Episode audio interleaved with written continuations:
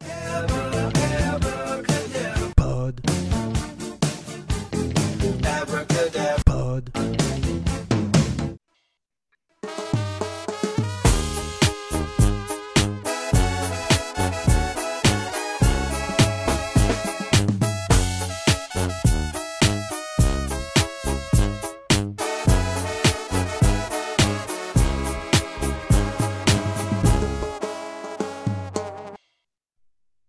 Bonjour. Je suis coiffé comme un con. Je te vois, je ne t'entends pas. Un grand Ah, classique. ah, tu m'entends? Ah ouais, très très bien, ouais, parfait. Tu es magnifique sans barbe, c'est étonnant. Ouais, Ma barbe, c'est le Covid qui a eu raison de ma barbe. non mais c'est Intenable c'est avec mieux, le pour- masque. c'est mieux pour le masque de Batman en fait maintenant. C'est ça, je peux même me maquiller en Joker si je change de camp. en tout cas, je suis ravi de te retrouver. Et Moi es-tu prêt? Mais parfaitement. Donc, euh, petite intro, comme d'habitude.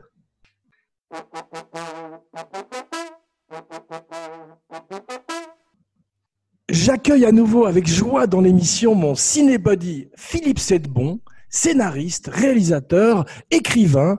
You complete me. Pour la spéciale Cinébodies numéro 21, The Dark Knight, Chris Nolan, 2008.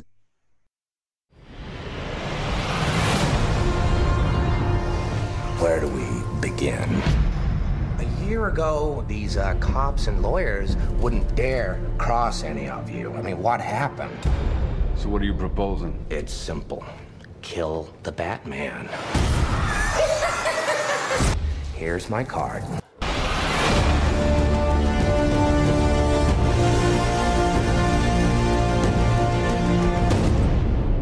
Be wanting the back putt, sir? Middle of the day, Alfred? Not very subtle. The Lamborghini, then. Much more subtle. Eh bien, écoute, je vais te dire un truc. Je suis tellement zélé que j'ai vu les trois. Ah, c'est fantastique. Écoute, je suis d'abord, bonjour Philippe, comment vas-tu? Mais ça va très bien. Et ben, bonjour, bien sûr. Est-ce que tu es prêt pour notre virée en Batmobile dans Gotham City? Et comment?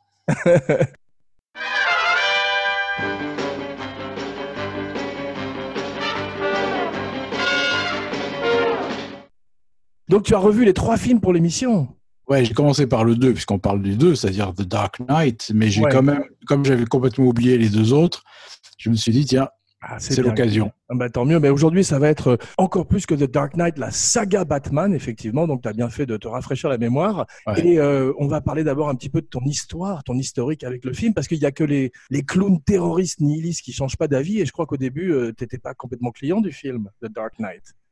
Non, j'ai, j'ai- écoute, j'ai eu un grand rejet de ce film je- quand j'ai vu quoi, il y a 10 ans, 12 ans, je sais plus. euh, 12 ans à peu près, c'est ça, 2008. 12 ans, ouais.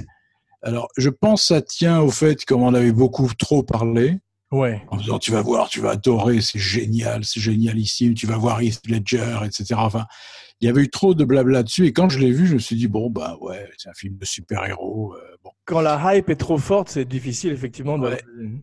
Et que bon, c'est de l'esprit de contradiction probablement, mais j'avais été bon déçu, et pas, j'avais pas accroché. Et là, bizarrement, euh, je l'ai revu et j'ai accroché à 100%.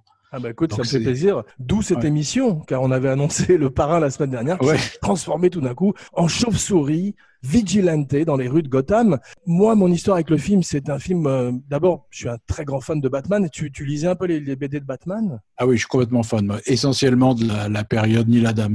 Ouais, magnifique, qui était la période où Batman redevient sombre, parce que on va Ouais. voir un peu l'historique non seulement de- du Joker, bien sûr, mais celle de Batman, qui naît donc en 1939 dans les pages de DC Comics. Ouais. C'est une époque où le monde a besoin de super-héros entre les, les- guerres mondiales et la Grande Dépression. Mhm. Euh, Superman est né quelques années auparavant euh, avec Siegel et Schuster. Ouais. Et Bob Kane co-crée Batman avec Bill Finger. On va voir que ça va être une naissance un peu difficile parce que Bill Finger serait complètement spolié. Spoiler alerte. Ouais. Alors qu'il participerait énormément à la création du personnage. Euh, Jerry Robinson participerait, lui, à la création du Joker, mais on verrait que depuis quelques années, leurs noms réapparaissent dans les livres et au générique des films, et tant mieux. Mhm. Alors, ce qu'il faut quand même préciser par rapport à Superman, c'est que Batman n'est pas un super-héros. Oui, C'est un détective costumé, mais c'est pas un super-héros. Il n'a pas de super-pouvoir. Absolument. D'ailleurs, il y avait une, une des seules bonnes répliques dans le- les films de Zack Snyder, c'est quand le Flash demandait à Batman, mais quel est ton super pouvoir Et il répondait, I'm rich. Je suis riche. Je m'en souviens pas. Donc effectivement, mais j'ai regardé la définition des super-héros dans le, dans le dictionnaire et dans Wikipédia, et en fait, euh, tu as raison, c'est juste un mec riche, mais ils disent que c'est un fictional character of unprecedented physical prowess dedicated to act of daring do in the public interest. Donc c'est pas fatalement quelqu'un qui a des super-pouvoirs, c'est quelqu'un qui se qui dédie sa vie à la poursuite du crime et qui a quand Ouais. même des, des prouesses physiques qu'on n'a pas vues auparavant, à la manière d'un Doc Savage ou ces héros des, des pulp Oui, c'est vrai. qui vrai. effectivement Batman. Parce que avant les super-héros, il y avait le- toutes, les, toutes les pulp. Il y avait Mandrake, il y avait le fantôme, l'ombre qui marche. The Shadow aussi. Ouais, The Shadow, absolument. Euh, il y a aussi, euh, bien évidemment, pour le Joker au départ, le roman de Victor Hugo, L'homme qui rit. Oui. Et paraît-il aussi une, la devanture d'un d'un carnaval à Long Island où tu avais un visage de clown comme ça, euh, terrorisant. Mais c'est vrai que le clown maléfique a une histoire euh, qui remonte à, à deux bureaux, je crois, et qui Ouais. serait euh, pe- petit à petit accentuée avec le temps. Malenko.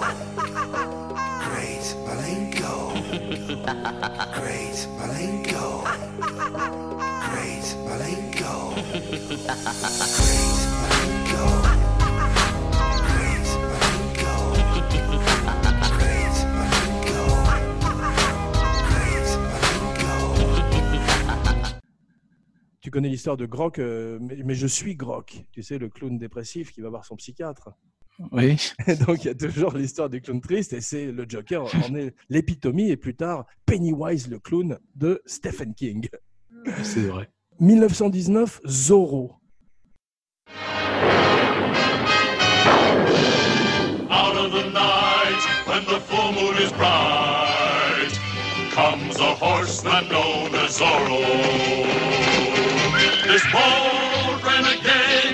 renegade a Z with his blade, a Z that stands for Zorro. Zorro, the fox so cunning and free.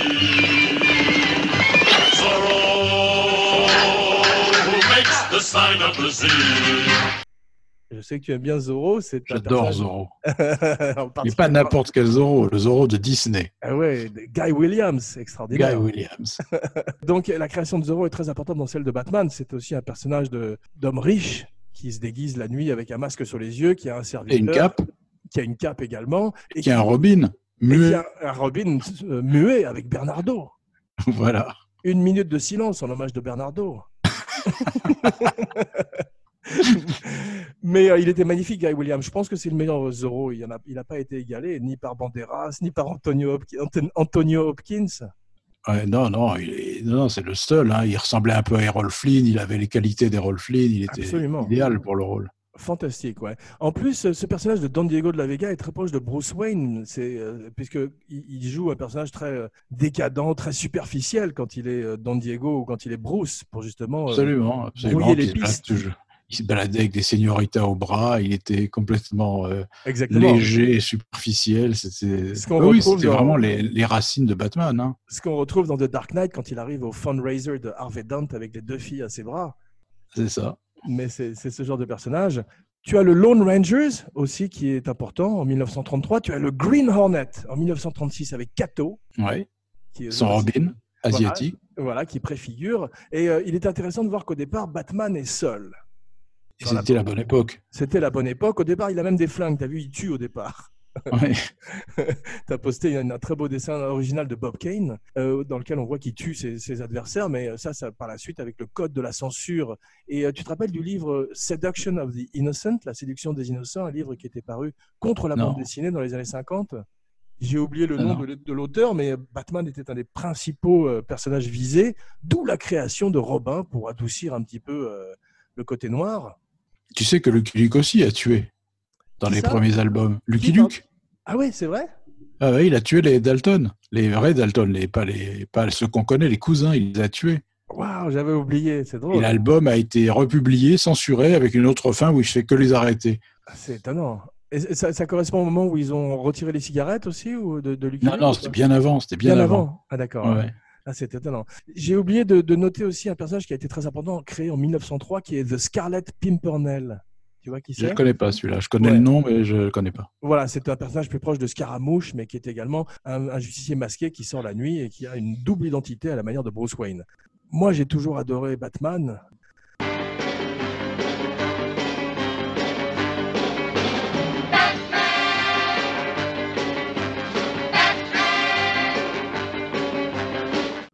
Quand Bruce Wayne euh, sort le soir, c'est Batman Begins. Moi, le problème, c'est que c'est Barman Begins quand je sors le soir. Donc, j'ai jamais, jamais pu être à la hauteur de mon héros. Mais euh, c'est vrai que c'est un personnage qui me tient à cœur. Et le Joker également, que j'attendais avec impatience. Parce que je t'avoue que les itérations, les incarnations précédentes du Joker, aussi bien à la télévision qu'au cinéma, m'avaient un petit peu déçu. Moi, je Oui, pour le moins. Oui, on parlait d'un Batman plus dur en première époque. Le Joker aussi, quand il apparaît en 1940 dans Batman numéro 1, est un personnage qui, d'ailleurs, ces deux premiers épisodes inspireraient énormément le Dark Knight, mais c'est un personnage beaucoup plus euh, maléfique. C'est carrément un zombie, d'ailleurs, et, il, euh, Mm. et il le tue après le premier épisode. Big Tellement- mistake. Ouais, non, mais, non, mais erreur, ce que- l'erreur que ferait également Tim Burton dans le film euh, en 89 avec Jack Nicholson. Ouais. Mais, euh, et que ne ferait pas euh, Christopher Nolan, mais malheureusement, comme on va le voir, Heath Ledger, c'est lui qui mourrait dans la vie à l'âge de 28 ans, pendant la promotion du film. Donc, ouais, au départ, on a un Joker qui est terrifiant, et après, pour l'adoucir, il devient le clown qu'on connaît un peu plus par la suite, qui- qu'on voit dans le Batman 66, à la- dans la série télé, avec César Romero. Oui, mais tout, toute la série était comique. Ouais, c'était un- L'intégralité, Batman compris. Exactement, et on, re- on retrouverait un petit peu ce ton-là dans les films de Schumacher. Et même de Tim Burton quelque part. Absolument, c'est vrai, parce que C'était c'était sombre, mais, mais quand même euh, grotesque. Exactement, et c'est pour ça que j'étais déçu parce que Jack Nicholson euh, se contente de faire Jack Nicholson et de s'inspirer essentiellement de César Romero sous stéroïdes, Ouais, c'est ça. ouais. avec euh, un- une pointe de Gene Hackman dans Superman. C'est-à-dire qu'on ne savait pas encore très bien que les comic book movies pouvaient être quelque chose d'un peu plus euh, noble. Et on Mm. en était resté à des personnages qui bouffonnaient un petit peu. Christopher Reeve était formidable, mais je ne sais pas si tu te rappelles de Gene Hackman et Ned Beatty en Lex Luthor. et en C'est ce qui fait que j'aime pas le film. C'est Voilà. ce qui fait que je ne peux pas revoir ce film. Ils sont clownesques et, et c'est pas très loin de ce que fait Nicholson. Et le personnage, euh, Nicholson dit qu'il s'inspirait de Bugs Bunny pour la création de son Joker. Bugs Oui, c'est Bunny, possible. Bugs Bunny, Bugs Bunny qui était inspiré lui-même de Groucho Marx. Heath Ledger s'est inspiré essentiellement de Malcolm McDowell dans Orange Mécanique. Oui, bah oui. Et quel résultat? Ouais. Et on voit d'ailleurs qu'il s'est enfermé euh, six semaines dans une chambre d'hôtel pour travailler le rire, la posture, les maniérismes du personnage. Et tu as vu, il est tout le temps courbé. C'est, il est bossu comme Richard III. Et euh, c'est Ah un ouais. personnage où euh, rien de ce qu'il fait n'est droit. Même son maquillage qui est torché à la va-vite, qui déborde de partout. euh, Extraordinaire maquillage inspiré de Francis Bacon. Et euh, tu sais qu'il il plissait son visage au maximum au moment du maquillage et, et le, et le détendait à la fin, ce qui fait qu'il avait cette espèce de canevas impressionniste sur le visage et qu'il était absolument terrifiant. Mais ça, c'est une idée. Tu te rappelles, il y a eu une espèce de. Tu te rappelles peut-être pas, parce que moi j'attendais énormément ce film avec impatience, mais il y a eu un énorme tollé au départ au casting de Heath Ledger, puisque les, Non, gens, disaient, euh, les gens disaient Brokeback Joker, ils n'avaient aucun point de référence, ils ne comprenaient pas pourquoi on avait casté ce Mhm. jeune homme. Dès que les premières photos sont sorties, tout le monde s'est tué et tout le monde était content, un petit peu avec, à la manière de ce qui s'était passé avec Daniel Craig sur Casino Royale. Oui, c'est vrai que euh, je me souviens Casino Royale, par contre, très bien, où tout le monde parlait que de son aspect physique. Exactement, tu le blanc j'en disais, disais, je me souviens, on dirait un mercenaire serbe. Eh ouais, ou alors on dirait un, un méchant de Spectre ou Poutine. Oui, ou alors, mais il y a tout, il ça, il est- Alors que dès qu'on a eu les, premiers, les premières images, les premières euh, bandes annonces ou même carrément en photo, on s'est rendu compte qu'il habitait le personnage magnifiquement, de même que Heath Ledger qui l'a emmené dans une direction complètement différente. Alors la légende veut qu'il n'était peut-être pas le premier choix, mais Ouais. que euh, Nolan serait allé voir une génération d'acteurs comme euh, Sean Penn au départ, Ouais. mais euh, qui sont qui étaient tous des acteurs amis avec Jack Nicholson. Et personne ne voulait tout d'un coup marcher dans les traces de Jack Nicholson. Et tout d'un coup, ce jeune acteur australien, Heath Ledger, lui a vu une porte d'entrée et a compris que c'était un personnage qui n'avait rien à voir avec la création, cette espèce de grosse geisha euh, rigolote qu'était Jack Nicholson dans, dans Batman 89. Mais c'est ça, il avait peut-être pas non plus la déférence qu'avaient les gens plus âgés euh, Exactement. envers Nicholson, qui était un modèle. C'est possible aussi que n'étant pas, n'étant pas, euh, n'étant pas dans le sérail à Hollywood, effectivement, il n'était pas ami avec Nicholson Mm. comme beaucoup de ces gens qui avaient refusé le rôle. On a parlé aussi de gens comme Paul Bettany brièvement, mais euh, je crois que très vite, euh, c'est Heath Ledger qui était euh, dans la liste pour Nolan et il l'avait rencontré pour le rôle de Batman en, sur Batman Begins. Ah oui. Ah, il avait auditionné Ledger et les deux avaient convenu du fait qu'il n'était pas du tout fait pour le rôle. Heath Ledger n'aimait pas les comic books, il n'aimait pas les super-héros, il n'avait il pas du tout envie de porter des petites bottines, disait-il, hein, comme les super-héros. Mais tout d'un coup, il trouve avec le Joker un personnage qui est un des plus grands méchants de l'histoire du cinéma.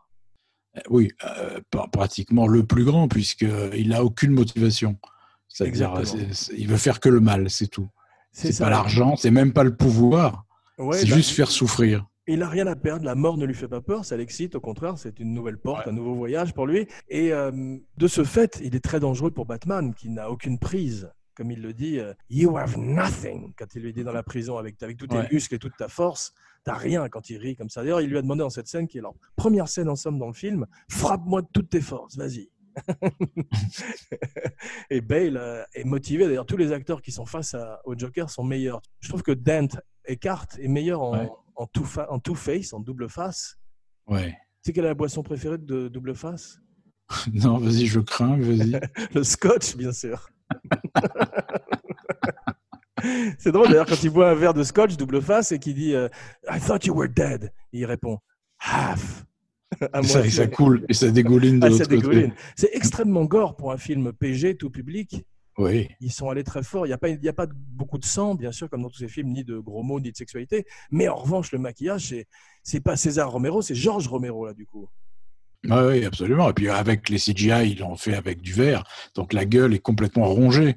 Ouais, ça n'a plus la forme d'un visage normal sur lequel on aurait plaqué du maquillage. Absolument. rongé le visage. Mais c'est très bien observé. C'est Nolan qui disait qu'à chaque fois, ces maquillages qui étaient censés soustraire, retirer, en fait, rajouter, Ouais. puisque plus tu mets de latex, Ah plus oui. tu rajoutes. Et lui avait envie, grâce à cette moitié. Tu sais quelle est la plus, pour moi la plus belle représentation de double face dans le film, Two Face?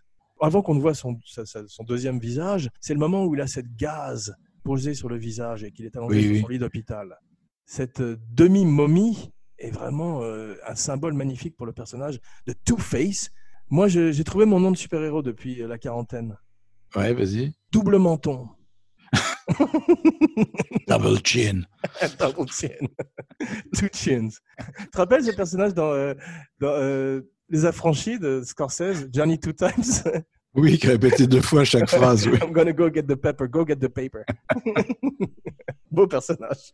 Donc tu parlais de Neil Adams, c'est vrai qu'avec Robin, avec le personnage du Joker qui tout d'un coup euh, est beaucoup plus clownesque, beaucoup plus euh, rigolo, la bande dessinée s'adoucit.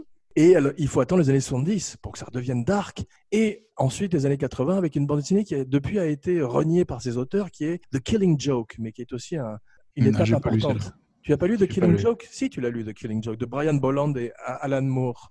Ah si, peut-être. Tu sais, avec cette fameuse couverture où le Joker prend une photo. Oui, oui, ah bah oui, évidemment. Excuse-moi, j'ai oublié le titre. plutôt. Non, je ne sais pas comment ça s'appelle en français, mais je sais que tu étais surtout connu pour The Killing Joke. Ouais. Et euh, Alan Moore, dans le, dans le livre, regrette de l'avoir fait, c'est qu'il donne une origine au Joker, même s'il dit à un moment que le Joker ment, ce qu'ils reprennent d'ailleurs dans The Dark Knight, cette espèce de Mm. multiple choice, c'est- plusieurs choix pour ses origines, ce qui est magnifique d'ailleurs dans le film. Ouais. Il, il nous montre quand même, ce qu'il reprendra d'ailleurs dans le Joker de Joaquin Phoenix, il nous montre un Joker qui est un stand-up comedian, qui est un comique, et dont, la famille, euh, est, dont la famille est tuée par la mafia et qui d'un coup revient avec une revanche. Mais moi, je préfère un Joker où on ne sait pas, qui est un absolu, on ne sait pas d'où il vient, on ne connaît pas ses origines. Et euh, il est beaucoup plus mystérieux et beaucoup plus démonique, je trouve, comme ça, Ouais. comme il l'est dans le Dark Knight. Alors, il y, a, eu- il y a eu également un tollé en amont du Dark Knight parce que les, les origines du Joker ont toujours été euh, le personnage qui tombe dans une cuve d'acide, tu te rappelles? Oui, très bien. Ouais, et euh, cette fois-ci, c'est du maquillage. Alors ça rapproche beaucoup plus de la réalité parce que si tu tombes dans une cuve d'acide, pardon, ça ne te transforme pas fatalement en clown psychotique. Non, yaourt, c'est juste. Exactement. Alors que là, tout d'un coup, ça nous ramène à des personnages comme John Wayne Gacy, tu sais, ce serial killer Mhm. qui s'habille en clown où euh, c'est beaucoup plus ancré dans Ouais. une réalité. Et comme le clown est devenu depuis euh, un certain nombre d'années un personnage de film d'horreur, beaucoup plus que l'ami des enfants, tout d'un coup, ça, ça en faisait quelqu'un qui était presque crédible dans cette euh, Amérique euh, post-9-11.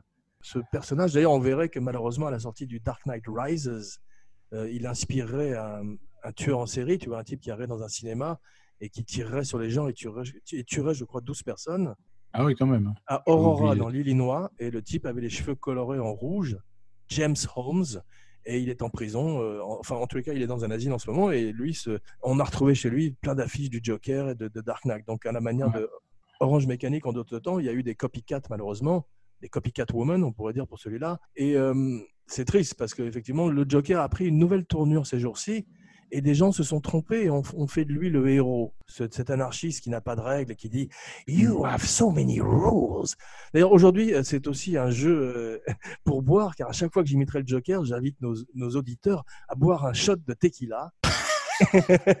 et euh, au bout de Et 10 celui minutes, qui est encore debout à la fin du podcast, c'est-à-dire dans 36 heures, Exactement. Ouais, on n'a pas commencé encore à parler de la première scène du film. D'ailleurs, attends, je vais encore retarder le début. Parce qu'on n'a pas fini sur Neil Adams. Ce que je trouvais, moi, extraordinaire dans Neil Adams, qui a été jamais reproduit, ni en télé, ni en cinéma, ni rien, c'est que Batman était le centre de Batman. C'est-à-dire qu'il a réinventé un personnage qui était le centre des histoires. Tu veux dire que Bruce Wayne n'était était- presque pas présent ou... Non, mais même les autres, même les méchants n'avaient pas cette importance-là. C'est-à-dire que c'était Batman qui était beau à voir, qui était, euh, qui avait Ouais. une attitude noble, qui était euh, impressionnant, qui faisait peur même. C'est pas là où Il il avait, un était tor- vraiment- il avait un torse poilu dans les années 70. Oui, c'était très très épatant ça. Les héros ont des poils. Reynolds. Mais c'est vrai qu'il était le centre des histoires et que c'était sa silhouette qui était surtout représentée dans, le, dans les BD. Ouais. Et donc, ça, ça re-anoblissait le personnage qui était devenu presque. hein, il servait la soupe aux méchants, quoi, en règle générale. Oui, puis il avait été très ridiculisé aussi dans les années 60, enfin en 66 avec la 60, série télé, ouais. ou avec les capow, boom, Mm. zing, où il s'était vraiment effectivement. Voilà, ça. Mais, mais même quand tu regardes les Tim Burton et les Schumacher et tout ça, Ouais.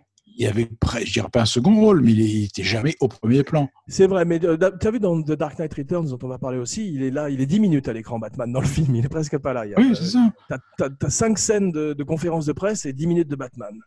Voilà, ça. Mais faut dire qu'il y a comme il y a quatre films dans- en un dans le troisième. Mais par leur essence, ces personnages de méchants, euh, ces freaks qui rappellent aussi les méchants dans Dick Tracy ou les personnages Ouais. de Todd Browning du film La monstrueuse parade, sont plus intéressants que Batman. Donc effectivement, souvent, il lui vole la vedette, même dans The Dark Knight. Heath Ledger, qui est 30 minutes à l'écran, emporte le film. Mais ce qui n'est pas vrai en plus, parce que si, je pense que si les films étaient légèrement plus centrés sur Batman, ils seraient tout aussi intéressants.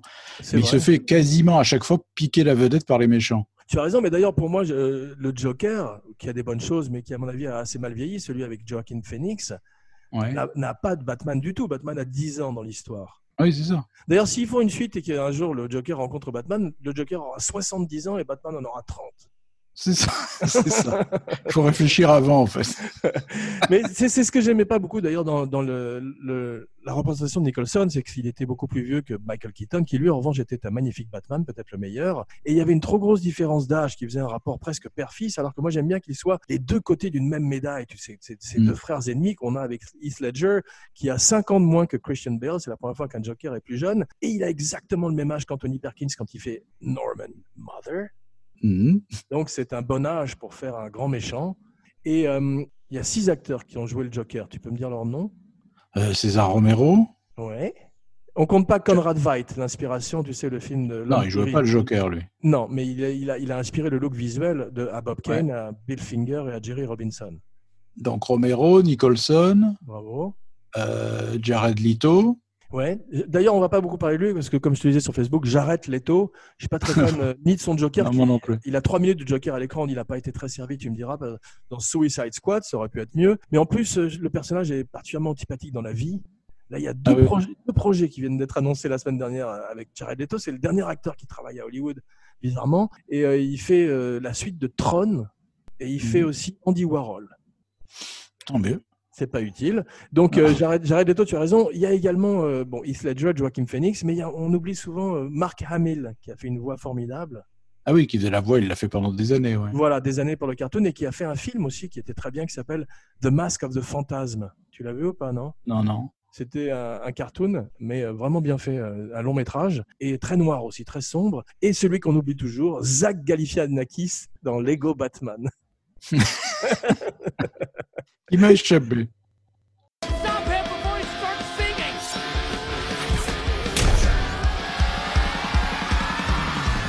In the darkest night, huh, I make the bad guys fall. Huh. There's a million heroes. Computer overcompensate. But I'm the best of them all. I'm on my way, sir. Who has the coolest gadgets? Who has the tricked out ride?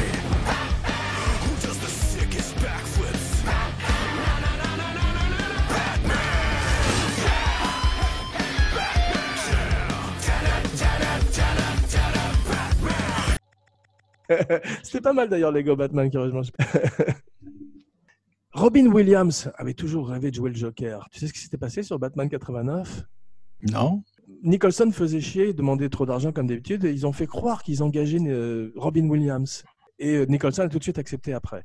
Et en fait, Robin- ils se sont servis de Robin Williams comme d'un pion pour Nicholson, si tu veux. C'est un peu ce qu'avait fait le réalisateur de... avec De Niro et Bob Hoskins dans Les Incorruptibles. Exactement. C'est tout à fait Même similaire. chose. Brian De Palma, ouais, tu as, tout à fait raison. Et donc, Robin Williams, a- dont on dit qu'il a failli jouer le Riddler aussi, et qui a fait un formidable méchant pour Nolan dans Insomnia, tu l'avais vu?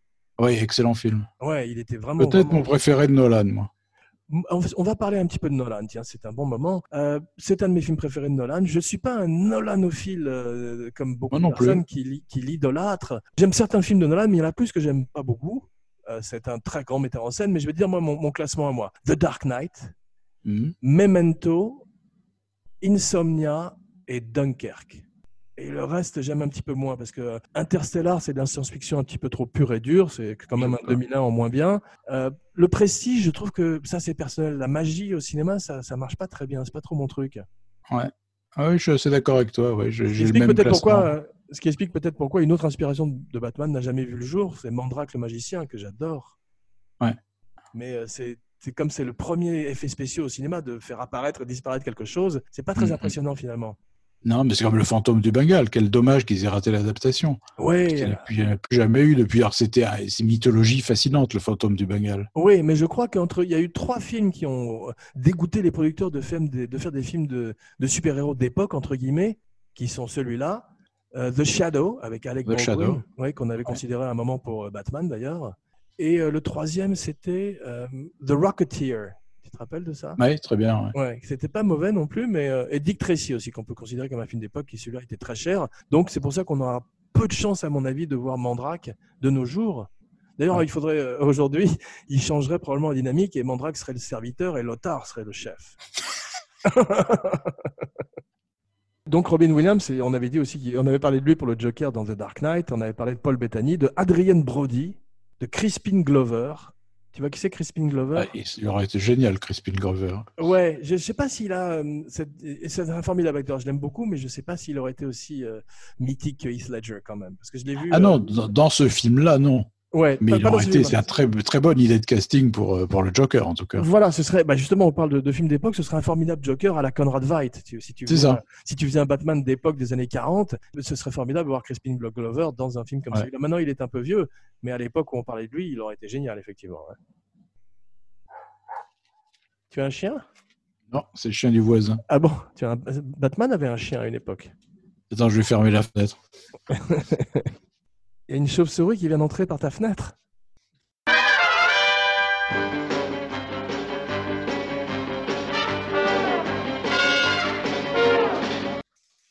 I'm back. Mais parlons un petit peu de la genèse du Dark Knight. Parce qu'au début, il y a Batman Begins qui est un gros, gros succès. Ouais. Euh, J'aime bien. Pour terminer sur Nolan, Inception m'avait aussi un peu déçu parce que je trouve que ses rêves étaient un petit peu euh, Ouais, trop long. trop longs. Et puis, c'est je préfère Freddy Krueger. Les rêves sont plus drôles. Mhm. Et euh, j'avais pas beaucoup. Qu'est-ce qu'il avait fait d'autre? Si Dunkerque, j'avais bien aimé quand même. Donc, il sort de Begins. il- on, on lui propose tout de suite une suite, puisque moi, je me rappelle de l'avoir vu quatre fois en salle en IMAX. Mhm. même, euh, j'ai même emmené mon père le voir, qui, quand il a découvert Heath Ledger, euh, m'a dit qu'il avait eu un choc comparable euh, lorsqu'il avait découvert Marlon Brando. Mm. Au début, euh, tu vois qu'avec Batman Begins, qui est un énorme succès, à la- il y avait une standing ovation. Les gens étaient debout en train d'applaudir dans la salle pendant les trois dernières minutes de Batman Begins, qui est le moment où Gordon est sur le toit avec euh, Batman. Tu te rappelles, non? Ouais, ouais. Bah oui, je l'ai revu il n'y a pas longtemps. voilà, et qui lui explique qu'il y a quelqu'un euh, qui s'est inspiré de lui, qui a le même sens de la théâtralité et qui est en train de, de voler des banques dans Gotham. Et Batman lui répond I look into it. et, il, et il lui montre une carte du Joker. Là, les gens, c'est- les gens euh, sont devenus fous dans la salle quand ils ont vu ça. Mhm. Et donc Nolan, qui lui a toujours été intéressé par le personnage du Joker, mais son frère Jonathan, qui est un bon scénariste, qui avait coécrit avec lui Le Prestige, je crois, et Insomnia, et un type qui s'appelle David Goyer. David S. Goyer, tu le connais? Hmm non. Enfin, je, oui, je sais qui c'est, ouais. Ouais, qui était, euh, qui est un type qui va de la bande dessinée et qui était aussi à l'origine de Blade, qui avait euh, écrit le scénario de Blade, qui était un, euh, un très bon film. Et euh, il y avait aussi The Crow, qui était un bon film. Qui, on- Brandon Lee, qui est parti trop tôt, un peu à la manière de Heath Ledger, rappelle un petit peu dans le film aussi le personnage de, du Joker. Ouais. Avec ce visage blanc et euh, ce côté euh, revenu entre les morts. Donc David Gaz Goyer et Jonathan euh, Nolan se plongent dans le, dans le Joker et ont cette idée extraordinaire qui est le You Complete Me. Ces deux personnages qui tout d'un coup sont le même personnage, tous les deux. tout- euh, quand le Joker lui dit euh, See to them, you're just a freak, like me. Mm. Shot de tequila pour nos auditeurs. Voilà. mais, mais, mais c'est- de toute façon, c'est le thème de tous les films. C'est le thème de films, mais je trouve qu'il a été c'est la face particulièrement. noire de, c'est Ouais, la face noire de Batman. Et Batman n'est pas si loin du Joker, à part que c'est un psychopathe, mais euh, du bon côté de la loi. Absolument. Batman est, est fou allié. Il Absolument. se met mais- un costume de chauve-souris, il monte sur les toits, il capture des gens, il est fou allié. Exactement. Et ce qui est étonnant, c'est que tu sais, sous, sous les, sous, le, ma- sous le, le masque de Batman, il a du, du noir sur les yeux, Batman, pour pas qu'on Oui, voit- pour qu'il n'y ait que les yeux qui ressortent. ouais. Voilà, pour pas qu'on voit ses yeux, un peu comme font les joueurs de football américain. Bah, le Joker, dans celui-là, se maquille les yeux en noir aussi. Tu imagines tous les deux chez eux, en train de se maquiller les yeux en sortant le soir.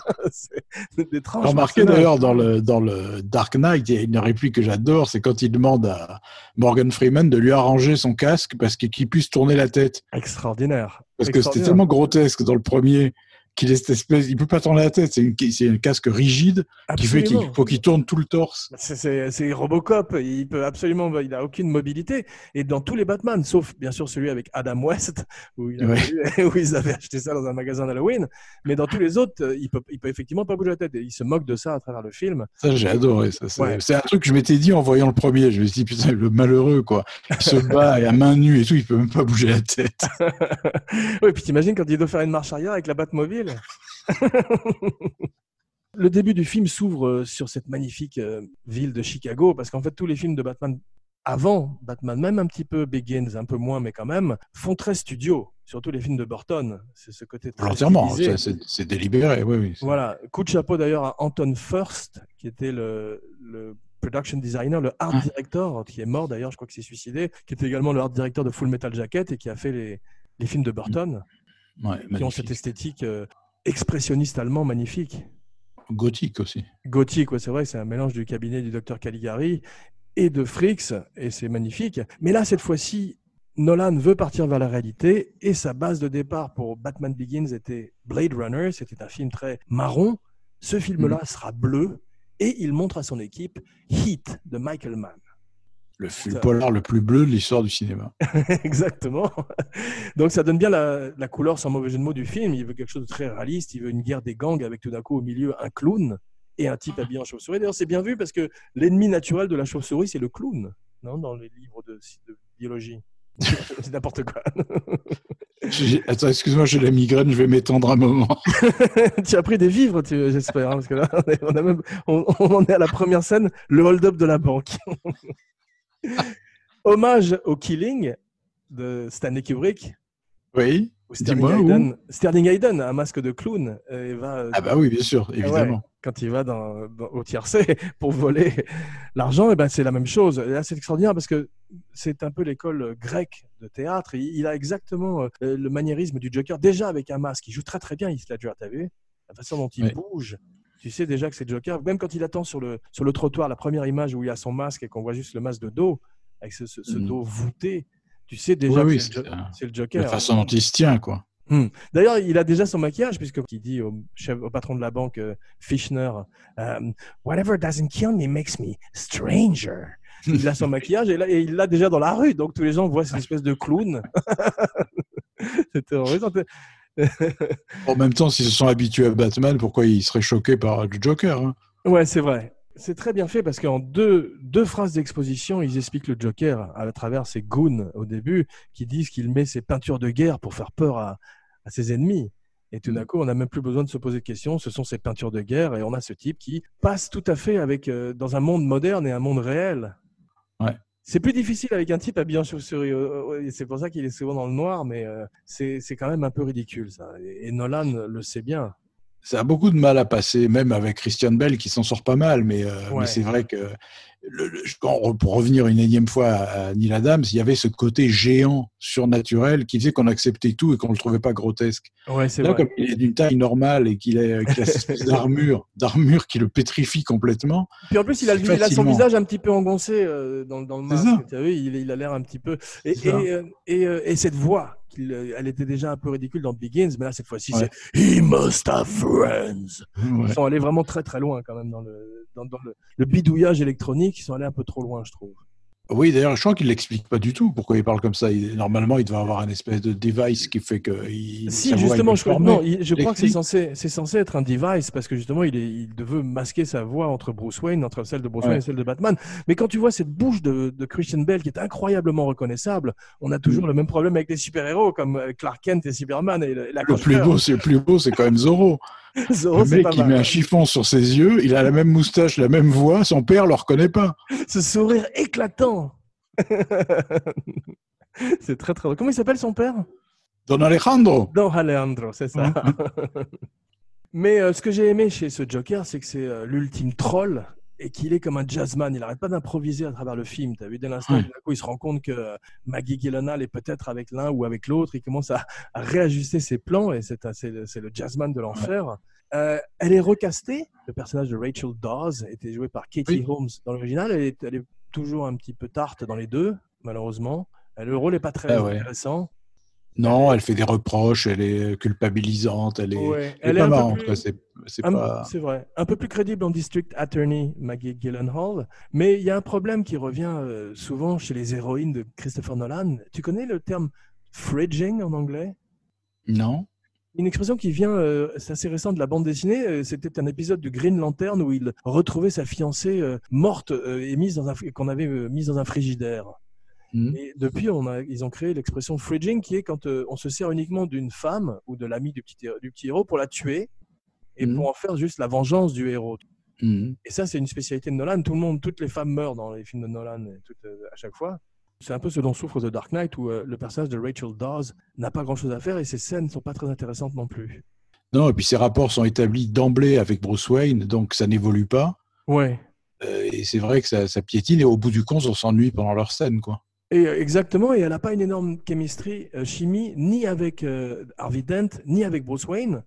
Ouais, Bruce. Wayne et Harvey Dent ont plus de, de chimie l'un avec l'autre. Mm. Ouais, le Joker Ah oui, d'alchimie avec tout le monde.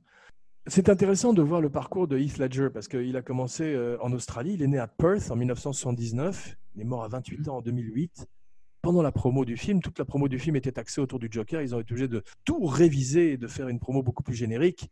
Et euh, au début, il était une teenage star. Il fait de la télévision. Il, de- il est parti pour devenir un acteur un peu ennuyeux qui fait des films d'ados, tu vois. Mhm. Et il en a marre. Et là, il commence à prendre des plus petits rôles et il fait Le Patriote avec Mel Gibson. Tu l'as vu celui-là? Oui, il jouait le fils aîné, ouais. Voilà, peut-être le meilleur film de Roland Emmerich.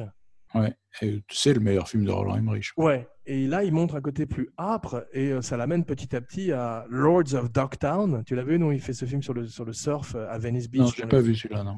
Où il est très bien. Il, est- il, il incarne, il montre déjà qu'il est un, un leading man en fait, euh, qu'il est un, plutôt un caractère acteur dans la peau d'un leading man d'une certaine Mm. manière. Ce à quoi aspire euh, Johnny Depp depuis des années. Il était très bien en Ned Kelly aussi, Oui, le, le hors-la-loi australien. absolument. Et ça participe justement de sa volonté, un peu comme a fait Matthew McConaughey quand il a vu qu'il était typecast, tu sais, euh, catalogué dans les Mm. comédies romantiques. Il a commencé à changer de, de rôle et refuser certains rôles. C'est très important de refuser pour un acteur. Et tout d'un coup, Brokeback Mountain, euh, le fait de nommer à l'Oscar, il est fantastique. Il montre une autre couleur totale de. Et il fait un film extraordinaire aussi qui s'appelle Candy. Tu l'as vu, non? Non.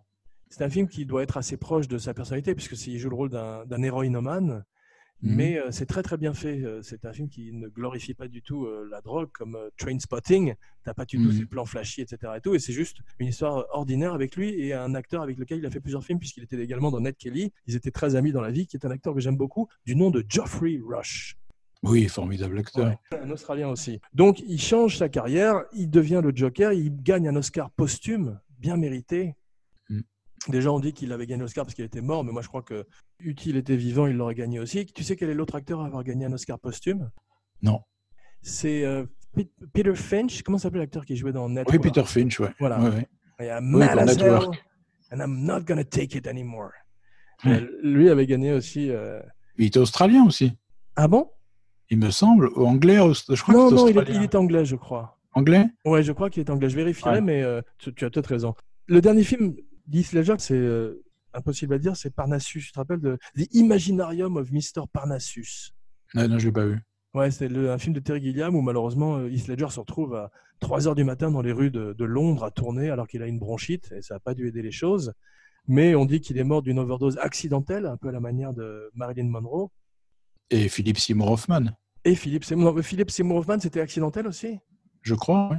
Parce que c'était des grosses quantités d'héroïne, alors que là, c'est Heath Ledger, c'est un mélange de médicaments. D'après euh, les gens qui étaient avec lui dans les derniers moments, il avait mélangé des somnifères, des antidépresseurs, et euh, Mm. c'est- et c'est ça qui avait causé sa mort un petit peu. C'est comme Marilyn ou des gens comme ça qui prennent tout d'un coup des médicaments et qui se rappellent plus ceux qu'ils ont pris Mm. au cours de la nuit.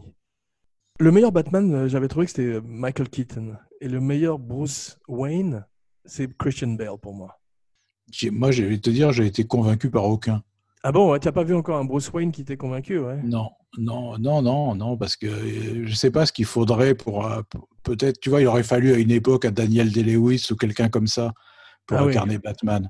Qu'est-ce Il, moi il fallait des, des vraiment bons, très bons acteurs charismatiques, euh, tu vois. euh. Ouais, mais on peut penser que c'est le cas d'un Christian Bale aussi, qui se fond dans ses personnages. Il a- en plus, il amène à Bruce Wayne un côté American Psycho, qui est le rôle pour le, grâce Oui, non, mais il est bien, c'est sans doute le mieux, mais c'est pas non plus. euh, je me dirais, je me suis jamais dit c'est Batman, c'est le, le Batman que j'attends, c'est pas lui.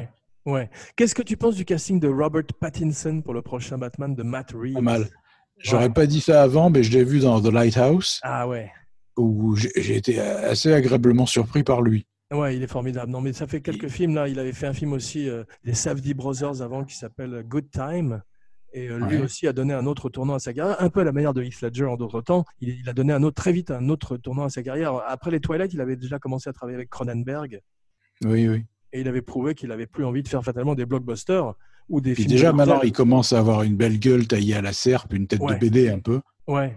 Je te parle de Lighthouse, j'en ai pas vu d'autres récents de lui, et je l'ai trouvé vraiment étonnant. Quoi. Il s'est pas, il s'est pas fait bouffer du tout par William Dafoe. Ah, il est formidable. Je te dis, on dirait une aventure de Tintin mise en scène par Murnau. C'est ça. ça ressemble à Haddock. c'est ça. Mais euh, non, c'est formidable. C'est for- c'est formidablement filmé. Et euh, j'ai beaucoup aimé comme film. Le IMAX est extraordinaire. Tu l'avais vu en salle, le Dark Knight Non, j'ai pas vu en salle. Ah j'ai bon, vu simplement les changements de format sur le Blu-ray. Ouais. Bah, quand tu prenais ça euh, dans la face en salle, c'était vraiment exceptionnel. Tout d'un coup, tu avais un second souffle, beaucoup plus puissant que la 3D, à mon avis. Ouais. Ce qui explique pourquoi Nolan aujourd'hui tourne quasiment tous ses films en, en IMAX, mais ce sont des caméras très lourdes. Tu peux pas Mm. quasiment pas utiliser de son direct, je crois. Elles sont très bruyantes aussi. Et euh, sur Dunkerque, il en a mis une, sur un avion pour les scènes avec Tom Hardy. J'adore William Fickner comme acteur. Oui, il est très bien. Il est vraiment formidable. Il, était déjà dans, dans Heat. voilà, c'est un, un, un rescapé de hit. Et euh, c'est pour ça que Nolan, Nolan aime beaucoup les acteurs des années 80 aussi. Il y en a beaucoup dans ses films, t'as remarqué? Oui, c'est vrai. Ouais, on voit qu'il a ramené Rutger Hauer, Tom des gens comme ça. Ouais. Euh, magnifique im- lumière de Wally Pfister, Oui, superbe.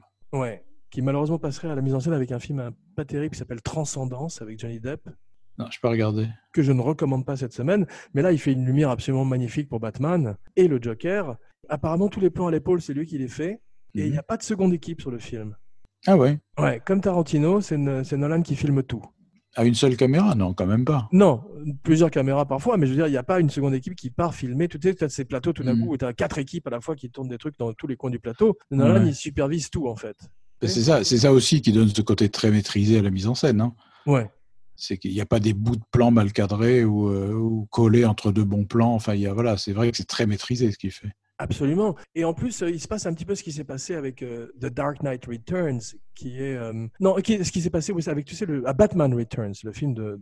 Tim Burton, où tout d'un coup, le premier ayant été un énorme succès, on laisse les rênes libres au metteur en scène et ça devient un film beaucoup plus personnel. On lui donne une espèce de carte blanche et c'est ce que Nolan a aussi, puisque Batman Begins a été un énorme succès et tout d'un coup, il est, euh, c'est le film d'un auteur. C'est pas un comité. On sent que t'as pas tout d'un coup 150 mémos d'exécutifs qui C'est euh, vrai. Qui gâchent un petit peu le- la soupe à l'arrivée. D'ailleurs, la, la trilogie, à part que j'ai pas aimé du tout le numéro 3, est très Ouais. homogène. Oui, c'est vrai, mais le, le 3 est une aberration, puisque le, on va en parler très brièvement. À part, euh, moi j'aime beaucoup Thomas Hardy, je trouve qu'il est intéressant en Bane. Euh, Oui, Bon, faut savoir que c'est lui déjà. Mais enfin, il- c'est ça, c'est son trademark. Il joue toujours avec un masque, sa signature. Mais euh, le film aurait dû être euh, le retour du Joker. Et le fait que Heath Ledger meure, les amis, dans la merde, Nolan ne voulait pas du tout refaire un autre Batman. Mais on lui a proposé, euh, comme ils disent en Amérique, on- on- ils, ont, ils, ont, ils ont garé le camion de la Brinks devant sa maison. Et il pouvait pas refuser, tu vois. Comme le Joker, il, il a ri jusqu'à la banque. C'est ça. Et donc là, c'était des enjeux économiques beaucoup trop importants et il était obligé de le ça. faire. Et, et le film en souffre parce que si tu avais eu tout d'un coup le Joker qui avait eu un rôle important dans cette troisième époque, ça aurait été un film tout à fait différent. Et là, on sent qu'il scénaristiquement, Eh oui. ça part dans tous les sens. Oui, oui, ça parle dans tous les sens. Le, le- le coup, le coup de théâtre final révélant que c'est euh, Cotillard la méchante. Oh là. J'ai halluciné quand j'ai vu ça. La mort la plus ridicule de l'histoire du cinéma, là, quand elle est. Qui est entré dans les annales maintenant. C'est euh, Ah ouais. c'est devenu un mime. Mais euh, non, c'est vraiment très raté comme film. Ce qui était étonnant, euh, c'était dans lequel, je crois que c'était. euh, Si, c'était dans celui-là où il partait dans une prison après que Bane lui ait brisé le dos oui, et il y avait un chiropracteur. Tu te rappelles? C'est ça. C'était Tom, Conti en plus. Tom Conti était un extraordinaire chiropracteur dans la prison et il lui remettait son dos et il repartait euh, comme en 40. Oui, oui, c'est rien. hein. C'est une vertèbre qui sortait, il lui a dit. Donc il a foutu un grand coup de poing dans la vertèbre et ça allait mieux. En plus, c'est un Batman qui, à la manière de, du Bond de Daniel Craig, veut vraiment euh, prendre sa retraite. Il veut absolument pas du tout être Batman. Ah il va vraiment arquilon. D'ailleurs, chose bizarre, si tu remarques, dans le 3, c'est, ça se passe 8 ans après le 2, alors que le film a été tourné 4 ans après. Ah oui. En général, ils font l'inverse dans les films. Mais je crois qu'il voulait, montrer ce, il voulait montrer ce côté reclus, tu vois, ce côté euh, Batman, euh, Howard Hughes, Bruce Wayne. Mais c'était raté, malheureusement. Euh, Qu'est-ce que tu avais pensé de Anna Tawai en Catwoman? Moi, je la trouve mignonne, Tawai, donc je suis pas de bonne Ouais, foi. j'avais- mais- bien aimé aussi. J'avais bien aimé euh, Michelle Pfeiffer en Catwoman, mais je l'avais pas beaucoup aimé en Selina Kyle. Ouais, c'est ça. elle, elle est mignonne, Tawai, elle est toujours marrante, elle est toujours, elle est vive. Ouais. Mais euh, Donc Pfeiffer. Euh, Batman Returns re- souffrait un petit peu du syndrome. Tu sais, au début, Michel Pfeiffer était censé jouer une petite secrétaire chafouine à laquelle ils Ouais. avaient mis un chignon et des lunettes et ils avaient essayé tout ce qu'ils pouvaient pour l'enlaidir. Mais dans tous les films où, où tout d'un coup la fille enlève ses lunettes et défait son chignon et devient une, une déesse, tu vois déjà que c'est une déesse quand elle est censée être une petite Et nerd. Oui, surtout qu'on a vu ses autres films. Oui, donc c'est tout à fait ridicule ça, dans tous les films. le design euh, était fantastique. Le design, c'est son point fort quand même à Tim Burton. Et c'est pour ça que j'avais bien aimé Batman Returns parce que ça ressemblait plus à, à un cauchemar de Tim Burton en fait. Ouais, c'est des films que j'ai, tu vois, que j'avais bien aimé, que j'ai jamais eu envie de revoir. Aucun des deux. Ouais, bah écoute, le premier a très mal vieilli, le deuxième un petit peu moins grâce à Danny DeVito, qui est extraordinaire, parce que justement c'est un monstre de foire et c'était une réinvention du pingouin qui était magnifiquement joué par Burgess Meredith dans la série en 66. qui était très drôle. Il était très très drôle. Mais là, tout d'un coup, euh, euh, Burton amène un dessin à Danny DeVito d'un petit garçon dans une cage, dans un cirque, avec un bec de pingouin et des bras de pingouin, et lui dit voilà, c'est ton personnage. Donc ça n'avait plus rien, plus aucun rapport avec la création de Bob Kane. Tu sais, Bob Kane, je l'ai rencontré à une époque, j'étais photographe pour un magazine, et je suis allé dans sa maison, euh, ou plutôt son appartement à West Hollywood, et il était Ouais. très sympathique, très très bronzé, un vieux monsieur très bronzé, et il avait des, des tableaux de Batman partout dans sa maison, qu'il avait peint lui-même. Et L'œuvre de sa vie, tu comprends? Ouais, étonnant. Mais euh, il a fini par donner quand même euh, raison à Bill Finger, heureusement, à la fin de sa vie, et euh, remettre un peu les pendules à l'heure. Ce que j'adore dans ce Joker, c'est que tu sens qu'il a fait sa teinture lui-même, tu sais, tout est crade. Mm. Et en revanche, le costume est magnifique. C'est euh, Lindy Hemmings qui a travaillé sur les costumes, et je trouve que c'est ce, ce Joker punk extrêmement élégant. Ouais, ouais. Ouais, non, mais de toute façon, c'est un personnage, euh, on peut en parler des heures, parce que son crime le plus horrible, quand même, dans le, dans le film, c'est quand il fait brûler une montagne d'argent. ouais, quand il dit C'est insoutenable. préparez, préparez votre shot de tequila, quand il dit It's not about the money, it's about sending a message. Et il brûle un tas d'argent haut comme une maison. Ah ouais, c'est beau comme image. Avec le, avec le chinois là au, au sommet du tas quand même. Oui, c'est beau, c'est accessoire. Il lui fait un petit euh, Wickerman au passage. Mais euh, celui que j'aime bien d'ailleurs qui est présent dans la scène et qui va morfler également, c'est le Tchétchène. C'est- Qui est joué par Richie Koster, le Tchétchène qui dit My dogs are hungry. Oui. Lui, il est très drôle. Et ils font un truc dans celui-là que j'aime bien, qu'ils font assez rarement dans les comic book movie, c'est qu'il y a une petite aventure avec le- l'épouvantail, le Scarecrow au début, t'as vu? Oui, oui, il apparaît euh, en passant. Ouais, mais ça c'est très bien. Ça, c'est dans tous les comic books, ça commençait souvent par une aventure précédente, tu sais, où il mettait Ouais, en ouais. prison un méchant, et d'un coup il se retrouvait face au méchant qui allait être le l'antagoniste de l'histoire. Et là, c'est le fait de le voir réapparaître, il est formidable. Mm, mm. Et quand vrai. il est dit, euh, quand, et quand le- les faux Batman, t'as vu tous les faux, tous les faux Batman sont un petit peu grassouillés, ça c'est bien fait. Oui. et quand il est dit, what, what gives you the right to do this? Et l'autre lui dit, et Batman répond, I'm not wearing hockey pads. Donc c'est plein d'humour. Adam West, c'était un peu grassouillé aussi. C'est pour ça qu'il était génial. Adam West, il avait une espèce de pyjama bleuâtre avec un petit bidon. Il paraît que Burt Ward, qui jouait Robin, avait une énorme bite. Et qu'ils avaient beaucoup de mal. Ils avaient énormément de mal à la dissimuler. C'est ça, d'ailleurs, il voulait s'appeler Robit, mais les producteurs n'ont pas voulu. Robin Bitman et, Robi- et Robit. Mais euh, non, mais c'est vrai, ils ont eu beaucoup de problèmes. Mais ceci dit, je crois que j'ai lu aussi, j'ai pas lu les mémoires, mais il paraît que dans leur mémoire, ils parlent aussi de partout où ils étaient habillés en Batman et Robin et ça y allait en backstage, un peu la manière de. Comment s'appelle cet acteur totalement obsédé sexuel qui jouait dans. euh, C'est une grosse tangente. Tu te rappelles euh, ce- ce- Mais grosse, hein. cette série télé euh, sur des nazis rigolos avec des, des prisonniers Ah oui, oui, oui. Kling. Stalag quelque chose. Ouais, Colonel Kling, Stalag 17 peut-être. Voilà. Papa Schultz. Voilà, bah donc voilà. l'acteur principal de cette euh, série qui a été joué dans un très bon film de Paul Schrader qui s'appelle Autofocus, joué par Greg Kinnear, était un Ouais. terrible obsédé sexuel. Avec Willem Dafoe qui jouait son copain obsédé sexuel. Ouais, je l'ai vu, ouais. C'est pas un mauvais film. vite, revenons vite à Batman. Marshall, sounds like an SOS. Holy whack, unlyrical lyrics, Andre. You're fucking right. To the rap mobile. Let's go.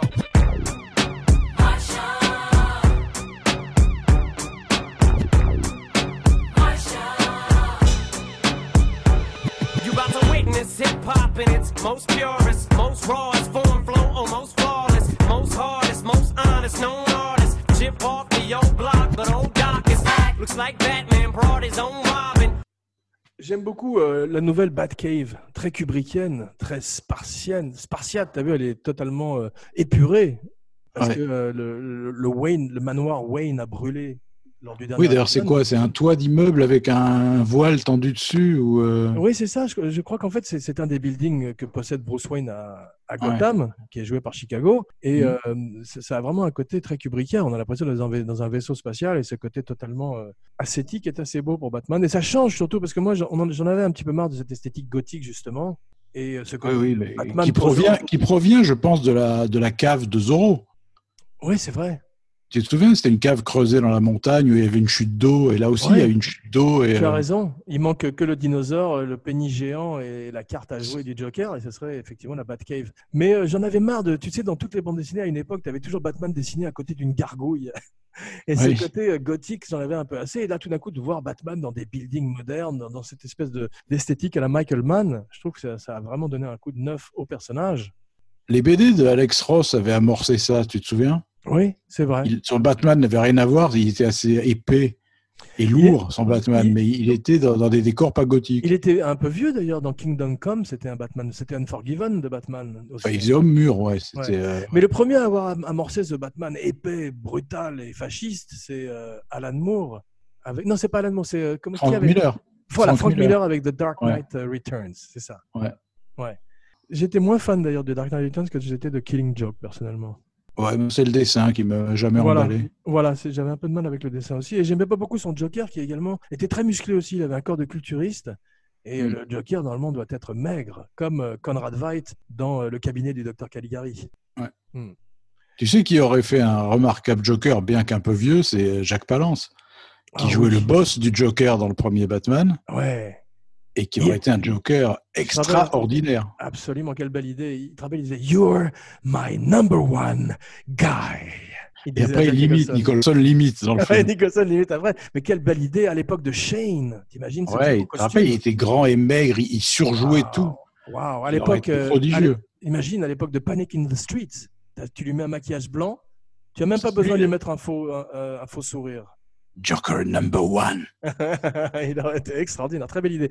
Dans l'histoire du cinéma, j'aurais bien aimé voir un jeune Donald Sutherland aussi, un jeune Ouais. John Cazale en Joker, tu vois, et bien sûr Anthony Perkins. Eh Ça aurait oui. extraordinaire quand même. L'ultime. Et un truc que j'aime beaucoup aussi, euh, c'est euh, comme euh, Batman néglige le Joker au début, tu savais Quand Gary Oldman lui montre la photo et, et Batman lui dit One man or the whole mob, he can wait. Il est dit comme ça. et c'est là Big mistake. Et voilà, il va, il va payer cette erreur à travers tout le film.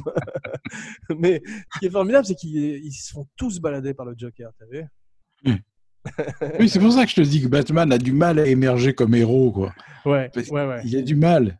Ouais, tu as tout à fait raison. Euh, il était un peu maigre à cette époque-là, Christian Bale, il l'a dit lui-même, mais c'est ces espèces de, de régime yo-yo qu'il fait à travers les films. Tu te rends compte qu'il a eu, je crois, huit semaines entre le machiniste où il, est, euh, il ressemble à un cadavre. Tu l'as vu ce film, non? Ouais, Il c'est est terrifiant de le voir. Huit semaines plus tard, il commençait, il devait devenir Bruce Wayne. Hmm. Ça me fait penser à une histoire un peu plus drôle qui est euh, Russell Crowe sur Insider de Michael Mann, justement, mon film préféré de Michael Mann. Il était un petit peu épais pour le rôle de ce whistleblower, tu te rappelles? Euh, oui, euh, très bien. Six semaines après, il devait jouer Gladiator. Ça, c'est des, régimes difficiles aussi, quand même. C'est des, changements de poids vraiment drastiques. Et c'est la spécialité de Christian Bale, qui, même pour un film qui s'appelait American Hustle, a pris je sais pas combien de kilos, alors que c'était tout à fait inutile. C'était une comédie. Ouais, je me souviens. ouais. Il avait fait un travail méthode, euh, alors que c'était un film. Et il l'a refait encore récemment où il joue un, je sais plus qui, un homme politique. Ah oui, J'ai pas vu le film. Dick Ouais. Cheney, Vice. Ouais, tu as tout à fait raison. Mais je pense qu'il a dit qu'il allait arrêter maintenant parce que, à la manière de Tom Hardy aussi, ils se sont pas mal abîmés la santé avec leur régime physique pour euh, les préparations de films. La même année sort Iron Man. Belle année pour les films de super-héros. Mhm. 2008, une espèce de pic d'âge d'or. Je pensais l'autre jour, euh, euh, en repensant à notre émission sur euh, Il était une fois dans l'Ouest et Sergio Leone, ce qu'il faut maintenant, c'est un Sergio Leone du, du film de comic book, du, du film de super-héros.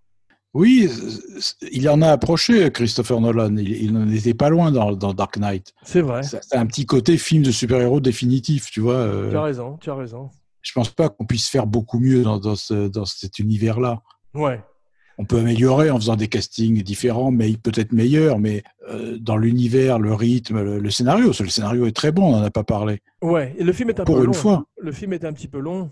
un peu, Ouais. mais le, le scénario a des vrais enjeux, a des enjeux humains, a Ouais. des- un vrai suspense. Euh, C'est pas toujours le cas dans les films de super-héros. Absolument. Et chacune des scènes entre le Joker et, le- et Batman sont extraordinaires. Voilà, c'est des happenings, euh, il se passe toujours quelque chose d'intéressant à l'image. Ouais. Quand tu regardes les, les der- même les Avengers et tout ça, j'aime bien, mais euh, c'est un fouillis, c'est un bordel euh, Ah oui, insensé puis, euh, quand même. Au bout d'un moment, ils se mélangent un petit peu tous, euh, ces films-là. Oui, c'est ça, t'as as 12 personnages dans le, dans le cadre, tout le monde se fout sur la gueule, c'est... euh, Ouais, tu as, tu as tout à fait raison. Gary Oldman est formidable en Gordon, parce qu'il a souvent un dialogue pas très intéressant et il le vend très bien. C'est le côté Secure the perimeter! Oh my god! Mhm. Il est toujours en train de dire des, des- des- expositions, des choses comme ça. Il le fait très très bien. Ouais, puis aussi, il a préservé un côté homme d'action quand même, ce qu'avait pas Gordon quand il était beaucoup plus vieux dans les autres films. c'est vrai, c'était un, un On comique. le voit courir avec un flingue, il tire sur des gens, enfin, il est encore opérationnel. Ouais, c'est pas Tingle dans les, dans les Burton, c'est un vieillard. Je crois qu'il était très content que Nolan lui propose Gordon, même si c'était un rôle inférieur, alors qu'il était déjà lead à l'époque, parce que tout d'un coup, ça le, ça le sortait de son étiquette de méchant. Ouais. Hmm. Michael Caine est formidable en Alfred. Génial. Je trouve Ouais. que la- la- le moment où tu apprends son passé militaire, c'est une délectation. Ah ouais, dans Birma, The Size of a Tangerine. Mais il, il est, fantastique. Il est extraordinaire. Tu te Ouais. souviens la réplique magnifique quand, quand il parle d'un type qu'ils ont traqué dans la jungle. Bah, c'est ce type qui est, qui un, jo- qui est un joker avant l'heure. Voilà, il dit, finalement, vous l'avez eu? Il dit oui. Il dit, comment vous avez fait? On a brûlé la jungle. we burn the jungle, we burn the forest down. C'est magnifique, ouais. Et il dit aussi, c'est lui qui dit la phrase magnifique aussi, qui est toute la philosophie du Joker, qui est euh, Some men just want to watch the world burn. Ouais. Ouais, ouais. Ça m'a fait penser à Néron jouant de la lyre et regardant Rome brûler. Ouais, ouais, bah, c'est le Joker avec sa pile de dollars. hein. C'est ça, c'est Caligula, c'est un personnage euh, terrifiant parce qu'en plus il a du maquillage.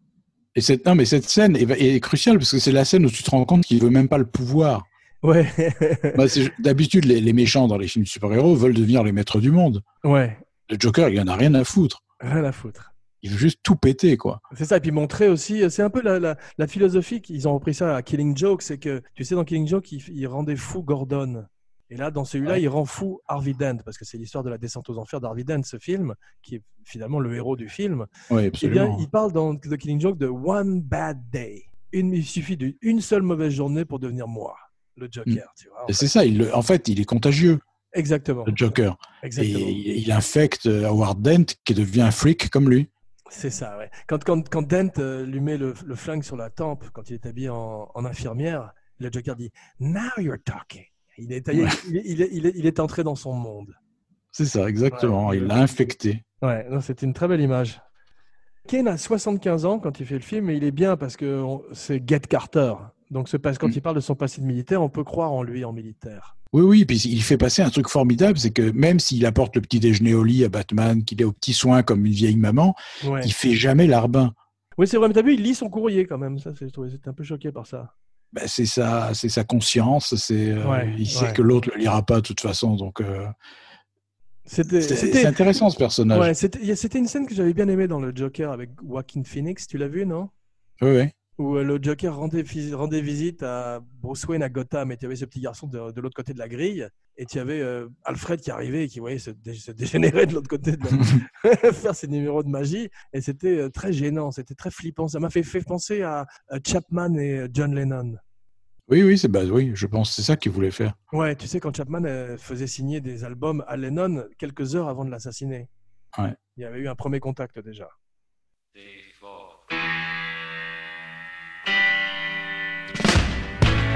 Gonna get you. Gonna knock you right on the head. You better get yourself together. Pretty soon you're gonna be dead. Excuse-moi, je regarde mes petites notes. J'en ai euh, un paquet énorme. J'aime beaucoup. euh, J'aime beaucoup Eric Roberts.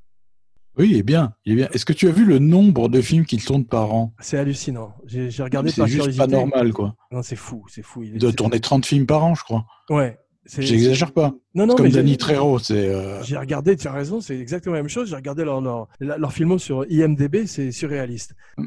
Et il y a, il y a une scène qui est très drôle, c'est quand il le lâche euh, de- de- de- d'un d'un- d'un immeuble et que Ma- Maroney, il joue le rôle de Maroney, un mafiosi. Tu sais, euh, il y a Bob Hoskins et James Gandolfini qui ont auditionné pour le rôle. Et c'est drôle qu'il ait pris Eric Roberts, probablement pour un clin d'œil aux années 80, qui sont euh, ses années préférées de cinéma, à, Nolan apparemment. En tout cas, quand il le lâche, du, building, euh, Batman lui dit, euh, il lui dit, tu sais, de cette, de cette hauteur-là, tu, je, vais vais pas mourir. Et Batman lui dit, I'm counting on it. Et il le lâche. et surtout après, il lui, il lui demande si le Joker a des, a des amis, tu vois. Et, et Maroni lui répond. Have you met the guy? T'as rencontré? Tu l'as rencontré déjà? Ça, c'est très drôle. Et ce qui est très drôle, c'est que tu entends presque de la tristesse dans la voix de Batman, comme, parce que lui, il a aucun ami. Alors que le Joker a des amis. He must have friends. Il dit comme ça, il y a presque une, une- une lamentation de la part de Batman et de sa solitude. Une scène qui est un petit peu ridicule, c'est la scène euh, de, de procès où euh, Harvey Dent démonte le pistolet du mec qui essaye de le tuer. Oui, oui, oui. Il lui dit Vous auriez dû acheter américain. C'est d'ailleurs un écho à la bande dessinée, où dans la bande dessinée, le type lui jetait euh, de l'acide au visage. Oui, c'est comme ça qu'il devenait euh, défiguré. Exactement. Alors que là, ils l'ont fait avec euh, du feu, la moitié de son visage en feu. Puis qui est d'ailleurs pas- pas, très bien fait si tu regardé, parce qu'à un moment, il y a de l'essence qui coule sur, un, sur une caisse, je crois, et l'autre Ouais. appuie sa joue très fortement sur la caisse sans aucune justification. hein. Absolument, absolument. C'est juste pour montrer qu'il va être plein d'essence, quoi. C'est. Exactement. En plus, si, en plus, si, si tu te mets une moitié d'essence sur le visage, tout ton visage va prendre feu. Oui, là, c'est Michael Jackson et sa publicité pour euh, Coca Pepsi Cola. Alors que là, tu au c'est milieu, là. parfaitement délimité. mais c'est parfait. C'était le cas également dans la bande dessinée. Le plus ridicule étant Tommy Lee Jones dans Batman. Oui. Et c'est Batman Forever, je crois. Ouais. Ouais. Tu te rappelles où il essayait de devenir encore plus clownesque que Jim Carrey et tout le monde essayait de faire Nicholson dans le l'original. C'était euh, ils se sont détestés sur le plateau Tommy Lee Jones et Jim Carrey. Il a pas l'air très avenant, Tommy Lee Jones, faut dire. Là, il a l'air un peu dur, mais là, euh, c'est particulièrement euh, ridicule. Tu sais qui est-ce qui, avait dessiné euh, un prototype de Batmobile pour Batman Forever? Elle n'a pas été retenue. Non Hans Rudi Giger. C'est vrai Ouais, tu peux la voir sur le net. On dirait, Ah ouais une, espèce de, on dirait une espèce de, de chauve-souris biomécanique. et C'est assez étonnant. Il y, a, il y a plein d'œufs dessus. Il y a des œufs. J'ai tourné avec euh, l'actrice qui joue la ballerine, avec Dent. C'est la, la ballerine qui sort avec Bruce Wayne. C'est Béatrice Rosen. Elle est dans mon dernier film. Elle est une Ouais. formidable actrice. Sais, celle qui dit, qui met le, le menu sur le visage de Harvey Dent et qui dit Could Ouais. Mr. Dent be the Batman Tu vois, elle, se pose la question et tout. Ben, elle est vachement bien dans le film, je trouve. Et c'est drôle, euh, ce plan où ils sont tous sur un bateau avant le départ pour Hong Kong. Ouais. C'est la première fois que, un- un- un- que Batman sort de sa juridiction et a une aventure à Hong Kong. Ouais, putain, je commence à tout confondre. Comme j'ai vu les trois en, Non, en dans, trois- dans le- en deux dans le semaines. premier, il sortait un petit peu, puisque euh, au début, on le voyait euh, effectivement dans son apprentissage avec Razal Ghul. On le Ouais. voyait dans, une, dans un monastère tibétain ou je sais pas où, avec The League of, la Ligue des Ombres. Dans, euh, des ninjas, je te rappelle. Ah, des ninjas, exactement. Et je te rappelle que Liam Neeson jouait le roi des ninjas. Ah, ça, c'était pas mal fait. Alors qu'ils avaient Ken Wat- Watanabe juste sous la main. Ouais. Un peu Ah, con, ça là. le cool. Mais là, euh, c'est la première fois qu'il sort et c'est la première fois qu'on a ce souffle qu'on avait dans les films de James Bond. Ouais. Nolan, comme Spielberg, a toujours voulu tourner son James Bond. Des, ils sont très frustrés à ce niveau-là. D'ailleurs, tu as toute une séquence d'Inception qui est un hommage aux séquences de ski des Bond. Et Spielberg a créé Indiana Jones avec George Lucas pour faire son propre James Bond. Bien sûr, jusqu'à prendre Sean Connery pour faire le père.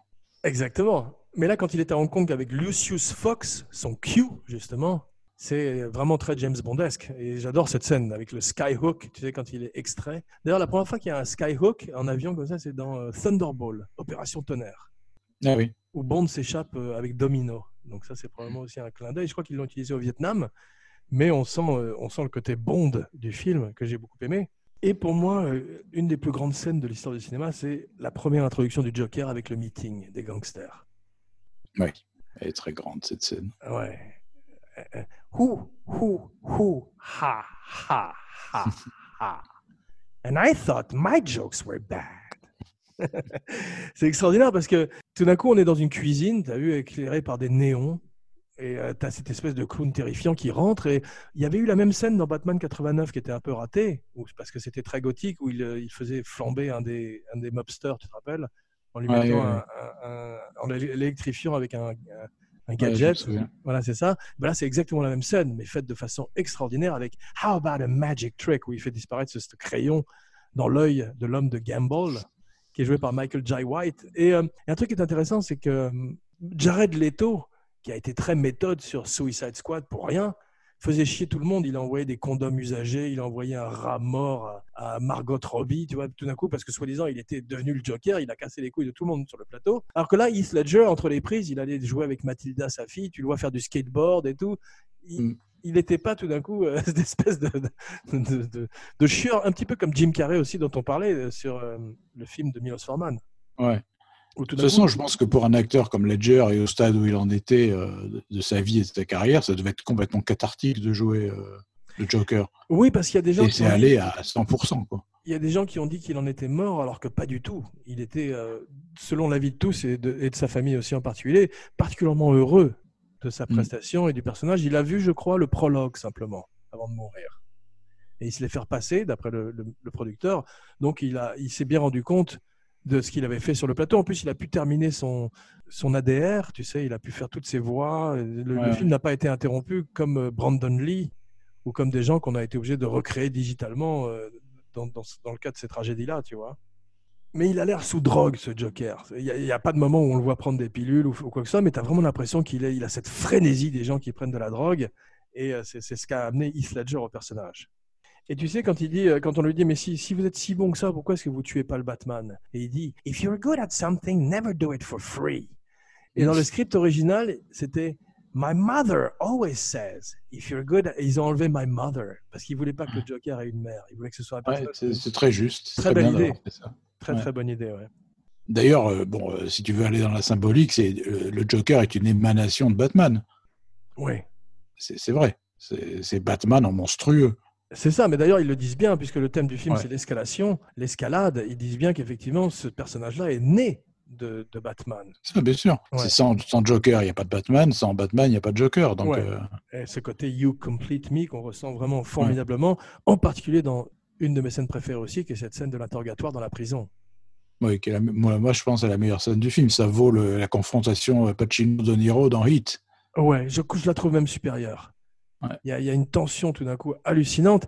Et comme je le disais, c'est la première scène qu'ils ont tournée. Il paraît qu'ils se sont découverts l'un l'autre sur le plateau. Qu'il y a plein de gens qui ont découvert Heath Ledger en Joker et ils l'ont pas rencontré avant. Et ils ont simplement éclaté de rire tous les deux en se voyant.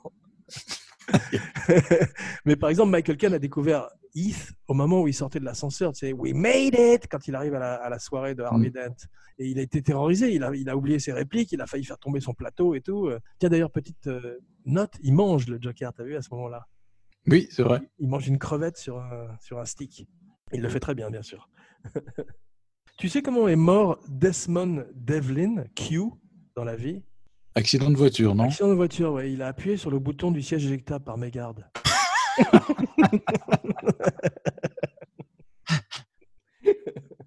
Les- le problème de Nolan, c'est qu'il a du mal à filmer les combats. On a vu dans Ouais. Begins où les combats étaient très artificiels, très une bande de cascadeurs. Ça ressemblait un peu au, spé- euh, au spé- spectacle de cascadeurs à Universal Studios. Et dans C'était le un- 3, c'était terrible. Il y a un face-à-face, un combat euh, entre T- Tom Hardy et, et Batman qui est, pff, mon Dieu. quoi. Il y en a un qui est pas trop mal et un qui est pas terrible. Moi, je, celui qui est pas terrible, c'est celui en plein air quand il neige à la fin. C'est ça.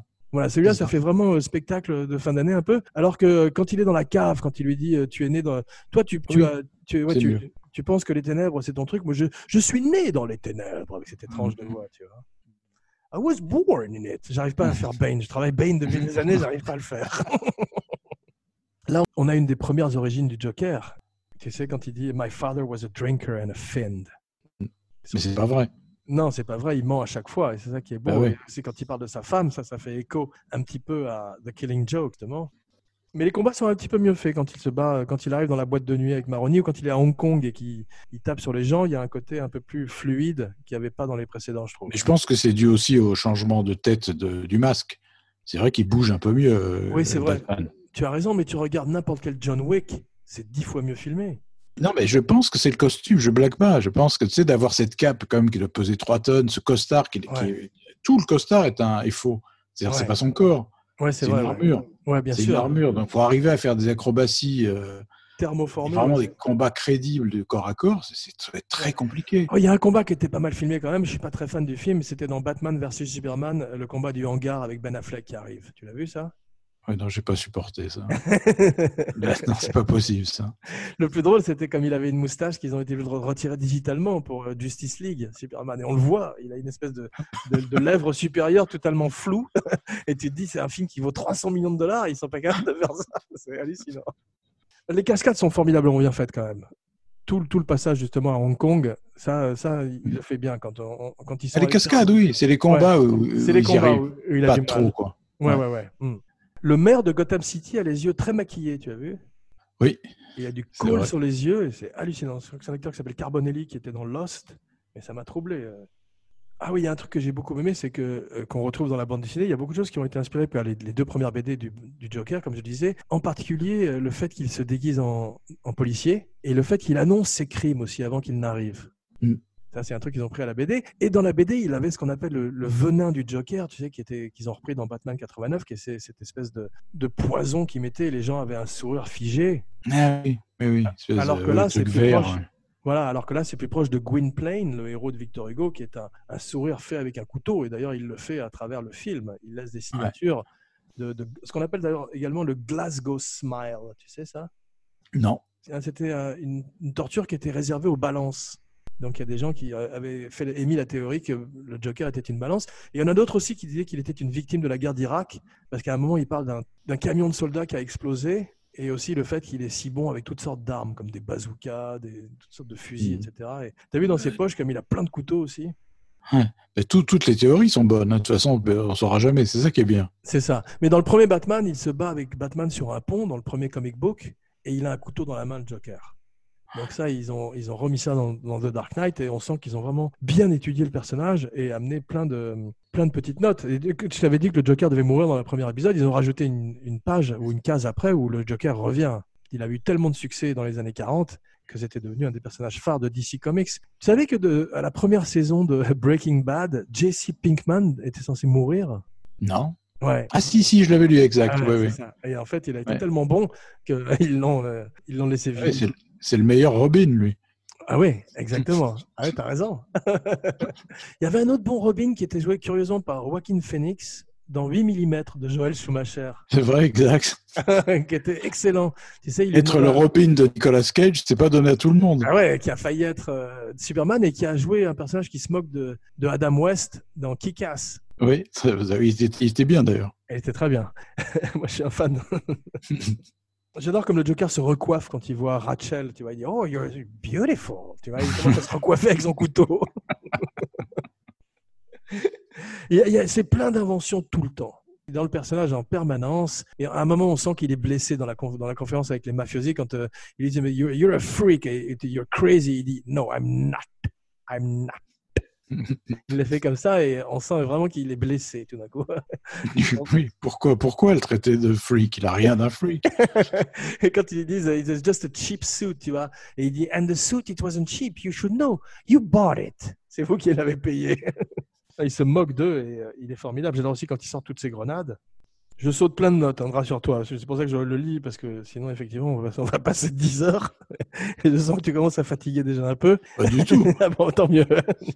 Tout. Je te dis, si on fait une pause à minuit, moi je suis bien. hein. Il y a un personnage que j'adore, c'est le disciple du Joker. Lequel? Le type qui est habillé en policier, qui est un schizophrénique paranoïaque, Thomas Schiff, qui s'est évadé d'Arkham. J'ai oublié. Le, le type que Harvey Dent interroge dans, le, dans cette espèce de, de tunnel, tu sais.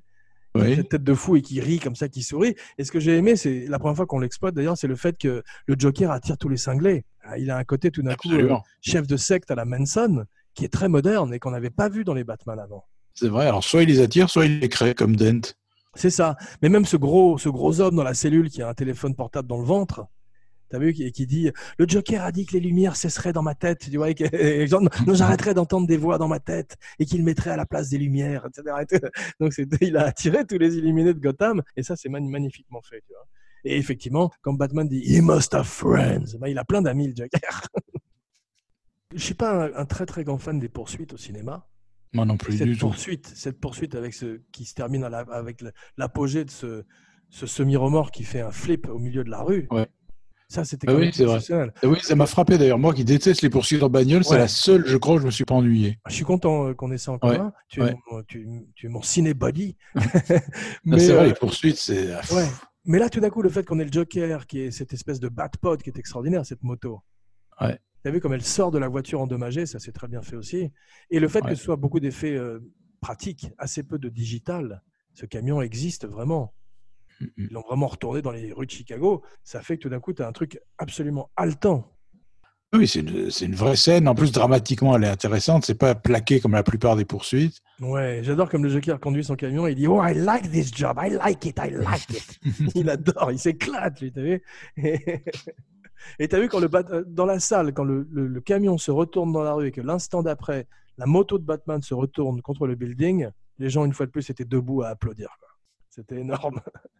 Il y a un très mauvais acteur qui est ce jeune flic euh, qui arrête pas de commenter ce que fait le Joker en disant Oh, that's not good. Ok, that's not good. Il joue très mal quand l'hélicoptère est, en- est, est attrapé dans les câbles. Ah c'est- pas. euh, oui, il y a- on l'a revu dans la série avec Tom Selleck, tu sais, euh, C'est très possible. Mais il- Blue, Blue Blood.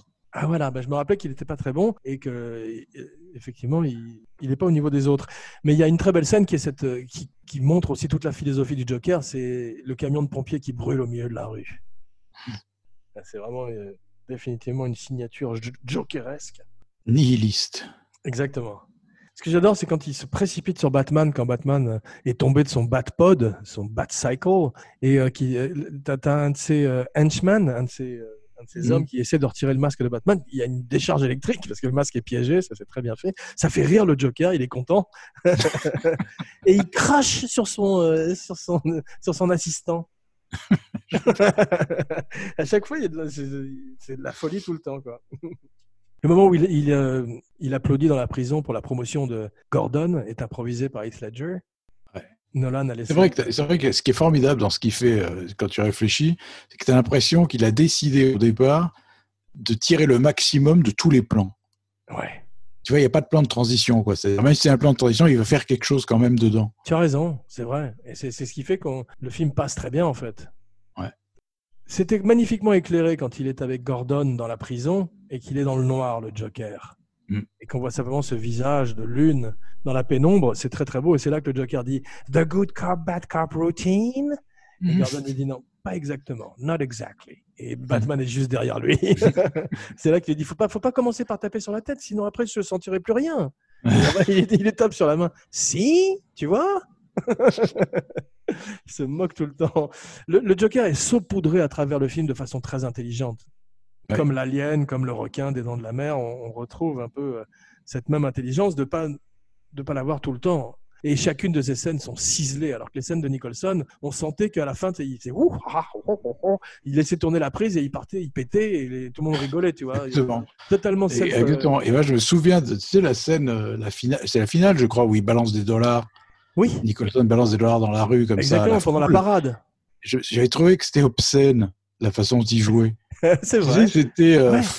Allez, vas-y, Jack, éclate-toi, fais ce que tu veux. À- Alors là, je peux pas être plus d'accord avec toi, mon cinébody, mais il, il- il se laissait totalement porter par le maquillage. Il arrivait à 10h du matin, il ne faisait rien. Ouais. Et ça se voit. Oui, c'est ça, c'est vas-y, Jack, fais le con. C'est une des plus grosses escroqueries. Le seul truc euh, qu'on peut donner un petit peu à ce film, c'est qu'il a commencé un petit peu à amorcer le tournage un peu sombre, le tournant un peu sombre du personnage après euh, Batman 66. Du personnage, je dirais pas ça. Parce Je, que... je parle, je parle de Batman, si tu veux. Je parle pas de Neil Oui, Adams. Batman n'était pas si sombre que ça. Enfin, si, il a amorcé le costard noir et le. Ouais. et Puis le- même cette scène, tu sais, cette scène, pardon de t'interrompre, mais cette scène où le Joker se fait refaire le visage dans cette, par Mm. cet acteur dans, un, dans une cave, là, c'est très effrayant aussi. C'est un de côté Dr. Mabuse. Dr. Mabuse qui est d'ailleurs une inspiration pour le Joker de Heath Ledger aussi. Ouais. Mais ça, c'était plus adulte que ce que ce, Batman, c'était kapow, boum, et Robin, c'était ça. Tu c'est aussi parce que c'est la seule référence euh, filmique grand public, euh, le Batman d'Adam West.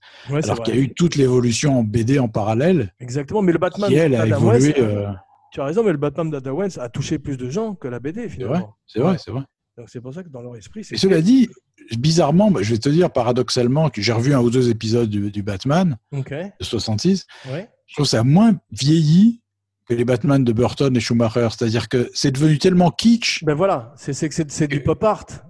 Voilà, c'est voilà, c'est ça. Ce qu'à un moment donné, bah, tu trouves ça super et marrant parce que tu rentres dans ce mood Exactement, mais c'est comme de tu as regarder. du mal à, ren- à re-rentrer dans les, dans les Batman des années 80.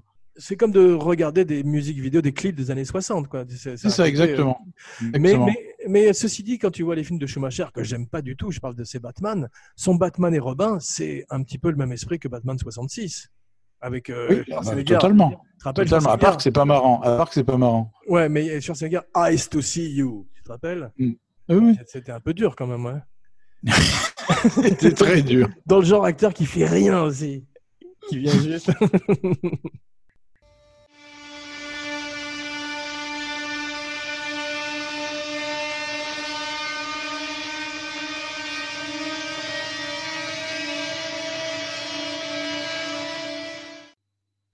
J'adore la signature ouais, de la sirène du Joker créée par Hans Zimmer parce que ça fait comme euh, justement ces deux notes de piano du- des Dents de la Mer. Tout d'un coup, il a une signature sonore et c'est comme une sirène d'alarme. Tout d'un coup, c'est rien, c'est- rien ne va plus. Le Joker est là. Quoi. Donc ça, c'est très bien fait. Puis c'est- c'est gênant. C'est comme une espèce de parasite derrière. C'était une belle, c'est une belle idée. James Newton Howard écrit un beau thème pour Harvey Dent pour euh, Two-Face et la musique est assez belle, moins marquante que celle de Danny Elfman, qui était une des grosses Oui. réussites de Batman Ouais, 89. ça, c'est vrai. ouais, ouais. Ouais. J'aimais beaucoup les choses que j'aimais beaucoup dans Batman 89. C'est donc pas Nicholson comme on l'a vu, mais j'aimais beaucoup Michael Keaton en particulier en Batman. Je trouve que il, il avait bien fait taire ses détracteurs parce qu'il était vraiment dans le personnage. J'aimais beaucoup la Batmobile d'Anton Furst, très gothique, Oui, très folle. C'est vrai, c'est vrai. Et, euh, ouais, et la musique de Elfman, c'est à peu près tout. Ouais, mais c'est-à-dire on aime, on aime le décor, quoi. On aime l'habillage, Ouais, pas le film. exactement. La troisième scène que je trouve exceptionnelle, c'est la scène euh, à l'hôpital entre Harvey Dent et le Joker. Ah, c'est magnifique. quand il dit euh, I'm just like a dog chasing cars. I, w- I wouldn't know what to do with it if I caught one. T'as vu quand il devient fou là tout d'un coup C'est extraordinaire. Le fait de la remis en, en- en infirmière, c'est une grande idée aussi. Oui, c'est ça, il est sans limite. Il peut s'habiller en femme, en, en, Ouais. en chien, en n'importe quoi. euh. Alors t'imagines Nicholson habillé en femme dans, dans Batman 89 Il était trop gros, de toute Ah, façon. C'était Micheline Dax, ouais, c'était autre chose. quoi. Mais là, là tout, tout d'un coup, il est, euh, il est maigre, il est bizarre. C'est Norman Bates plutôt. Quand, quand il est habillé comme sa mère, on, est, on, a, on a envie de rire, mais on est mal à l'aise en même temps, tu vois, si on le voyait arriver. Ouais. Et la chose la plus extraordinaire, c'est que au moment de la scène de l'hôpital, qui est en fait, je sais pas, c'était euh, une, une usine qu'ils ont fait péter réellement à Chicago, tu vois, Mm. l'explosif n'a pas démarré, tu as vu Euh, il, est, il est en train de- de- de- d'actionner son, son remote. Ouais. Les explosifs n'ont pas vraiment. Ça, Oui. ça a merdé derrière. Et il est resté dans le personnage. Et il commence à jouer avec sa remote comme ça marchait pas. Et tout d'un coup, ça commence à péter derrière. Et là, il part en courant vers le bus scolaire. Ouais, ouais, il n'arrête pas de Ah, s'échapper. C'était dans un scolaires. accident. C'est un accident. C'était un accident. Ah, ils, d'accord. avaient, ils avaient une seule prise. S'il n'était pas resté dans le personnage et qu'il était parti dans- tout de suite vers le bus parce que ça commençait à merder, ils n'auraient pas eu la prise. Ouais. C'est hallucinant. Il y a un truc qui n'est pas très crédible, c'est au début d'ailleurs, quand cette espèce de, de bus scolaire s'insère directement dans les autres bus scolaires euh, au sortir du vol de la banque. Ça, c'est vraiment. Tu imagines le timing du Joker? D'ailleurs, d'ailleurs, si tu réfléchis, quand il se déguise en infirmière, ça sert à quoi? Qui va croire que c'est une infirmière avec la tronche qu'il a C'est sûr, mais ça, je crois que c'est- pour montrer son sens de l'humour euh, dégénéré. Mais tu as raison. En plus, il a une perruque rousse, insensée, t'as vu? Où est-ce qu'il a trouvé cette perruque rousse? Je sais pas. Il a même pas enlevé son maquillage pourri, il est resté comme il est. Ouais. Et, et dans le genre, idée aussi de transition de scène extraordinaire, c'est quand il sort de la chambre de euh, Harvey Dent et qu'il utilise du gel hydroalcoolique et Purel, t'as vu? Oui, oui, oui. Il est dégoûté. Ça, c'est très drôle. Il ressemble un peu à Betty Davis dans euh, Whatever Happened to Baby Jane aussi. J'y ai pensé plusieurs fois. C'est drôle, hein Je pense que Ouais. ça- ça le- ça l'a peut-être traversé. Ça a peut-être traversé sa tête. J'adore comme il fait sa glissade sur les billets. T'as vu ça aussi, c'est improvisé par lui. Quand il descend Oui. du haut de la montagne de billets en glissant, Ouais. tu sens qu'il y a une physi- physicalité là. Pareil quand il sort de- du semi-remorque, tu sais, il a Mm. l'air d'être en caoutchouc. Il a la même, euh, il a la vrai. même élasticité qu'un Jim Carrey, ce qui est étonnant pour un acteur dramatique. Ouais. Tiens, tu sais avant d'oublier, j'avais remarqué un acteur qui avait annoncé le maquillage du Joker, c'est-à-dire le rouge à lèvres qui déborde. Ah ouais. C'était Klaus Kinski dans Crawl Space. Ah oui, bien sûr. J'aime beaucoup ce film où il joue un ancien nazi qui joue à la roulette Ouais. russe. Il y a une scène où il se met, euh, il se met du rouge comme ça qui déborde oublié. de partout, les yeux en, au col, et il fait Heil Gunther parce qu'il s'appelait Gunther. Ah, j'avais oublié, dis donc. Mais re- remarque, en voilà un qui aurait fait un bon Joker jeune aussi. Ah bah, il était né pour ça, pas besoin de maquillage. Lui. Ah ouais, à l'époque de Aguirre, moteur, c'est tout. Ouais. Ouais. Hmm, étonnant. Ah oui, j'avais oublié ce film Crawl Space. C'était Et tu verras, il- film dans une scène, c'est le Joker. Ouais, ouais, je sais, où il torturait des, des filles dans un immeuble. Un ancien, ouais, c'était terrible ce film. T'as vu comme il joue toujours avec sa langue à cause de ça, parce que son maquillage se défaisait dans sa bouche, le latex partait, tu vois. Il y a trois pièces de maquillage extrêmement légères créées par le maquilleur qui est beaucoup moins lourd que ce qu'ils ont foutu sur la tronche de Nicholson. C'est Nicholson, c'est comme si tu prenais le plus grand coureur du monde et que tu lui attachais une jambe dans le dos tout d'un coup. Il ne pouvait plus du tout euh, se s'exprimer, rien avec Mm. cette espèce de, de petit sur le visage, alors que là, l'autre, il a tout, toute la liberté, il est même presque beau par moment. Et tu as vu cette langue, c'est qu'en fait, euh, ça ressemble presque à un serpent aussi, comme cette langue qui sort tout le temps, et ça nous ramène à ce côté euh, diabolique du personnage. Il a du maquillage sur les doigts, t'as vu? J'adore quand les, quand les acteurs euh, ont un- ce sens du détail tout d'un coup. Mm. Et les dents jaunes aussi. Ça, c'est par rapport au blanc, je pense. ouais, c'est vrai que ça ressort. Il aurait pas pu jouer dans les films de Sergio Leone où tout le monde avait les dents très très blanches. c'est vrai, ça n'aurait pas fait un bon cowboy ouais, chez Léon. J'adore le, le dernier affrontement entre le Joker et le Batman. Je trouve que la scène des, des ferry boats est un petit peu en trop. Je sais pas ce que tu en penses. Euh, ouais, ouais. J'ai compris la Il y a un philosophie. moment, il y a un moment, ça patine un peu. Le film, Ouais. c'est trop long, c'est trop long. Je- je- le film, malheureusement, finit. euh, la scène même avec Harvey Dent à la fin et la scène avec le ferry, je trouve que ce sont deux scènes en trop. Parce que la philosophie du- on a compris la philosophie du Joker et malheureusement, c'était le film de Harvey Dent et il n'y a pas la place pour double face.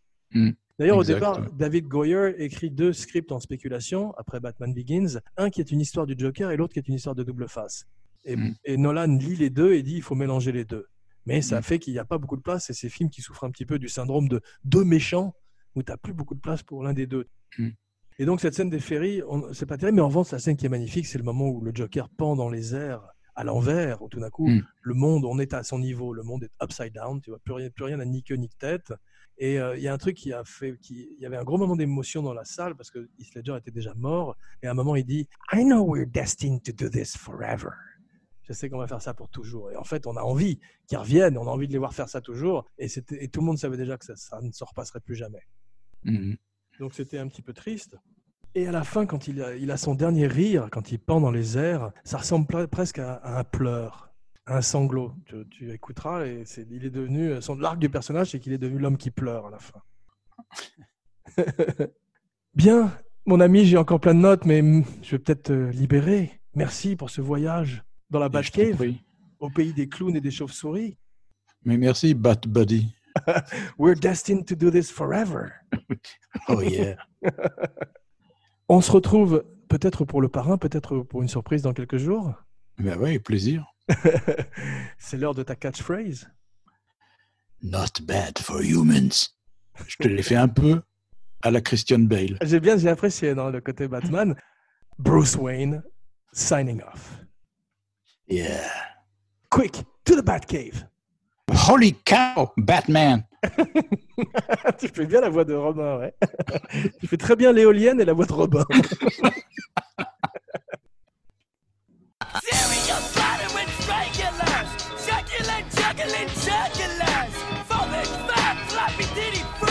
I say fucking.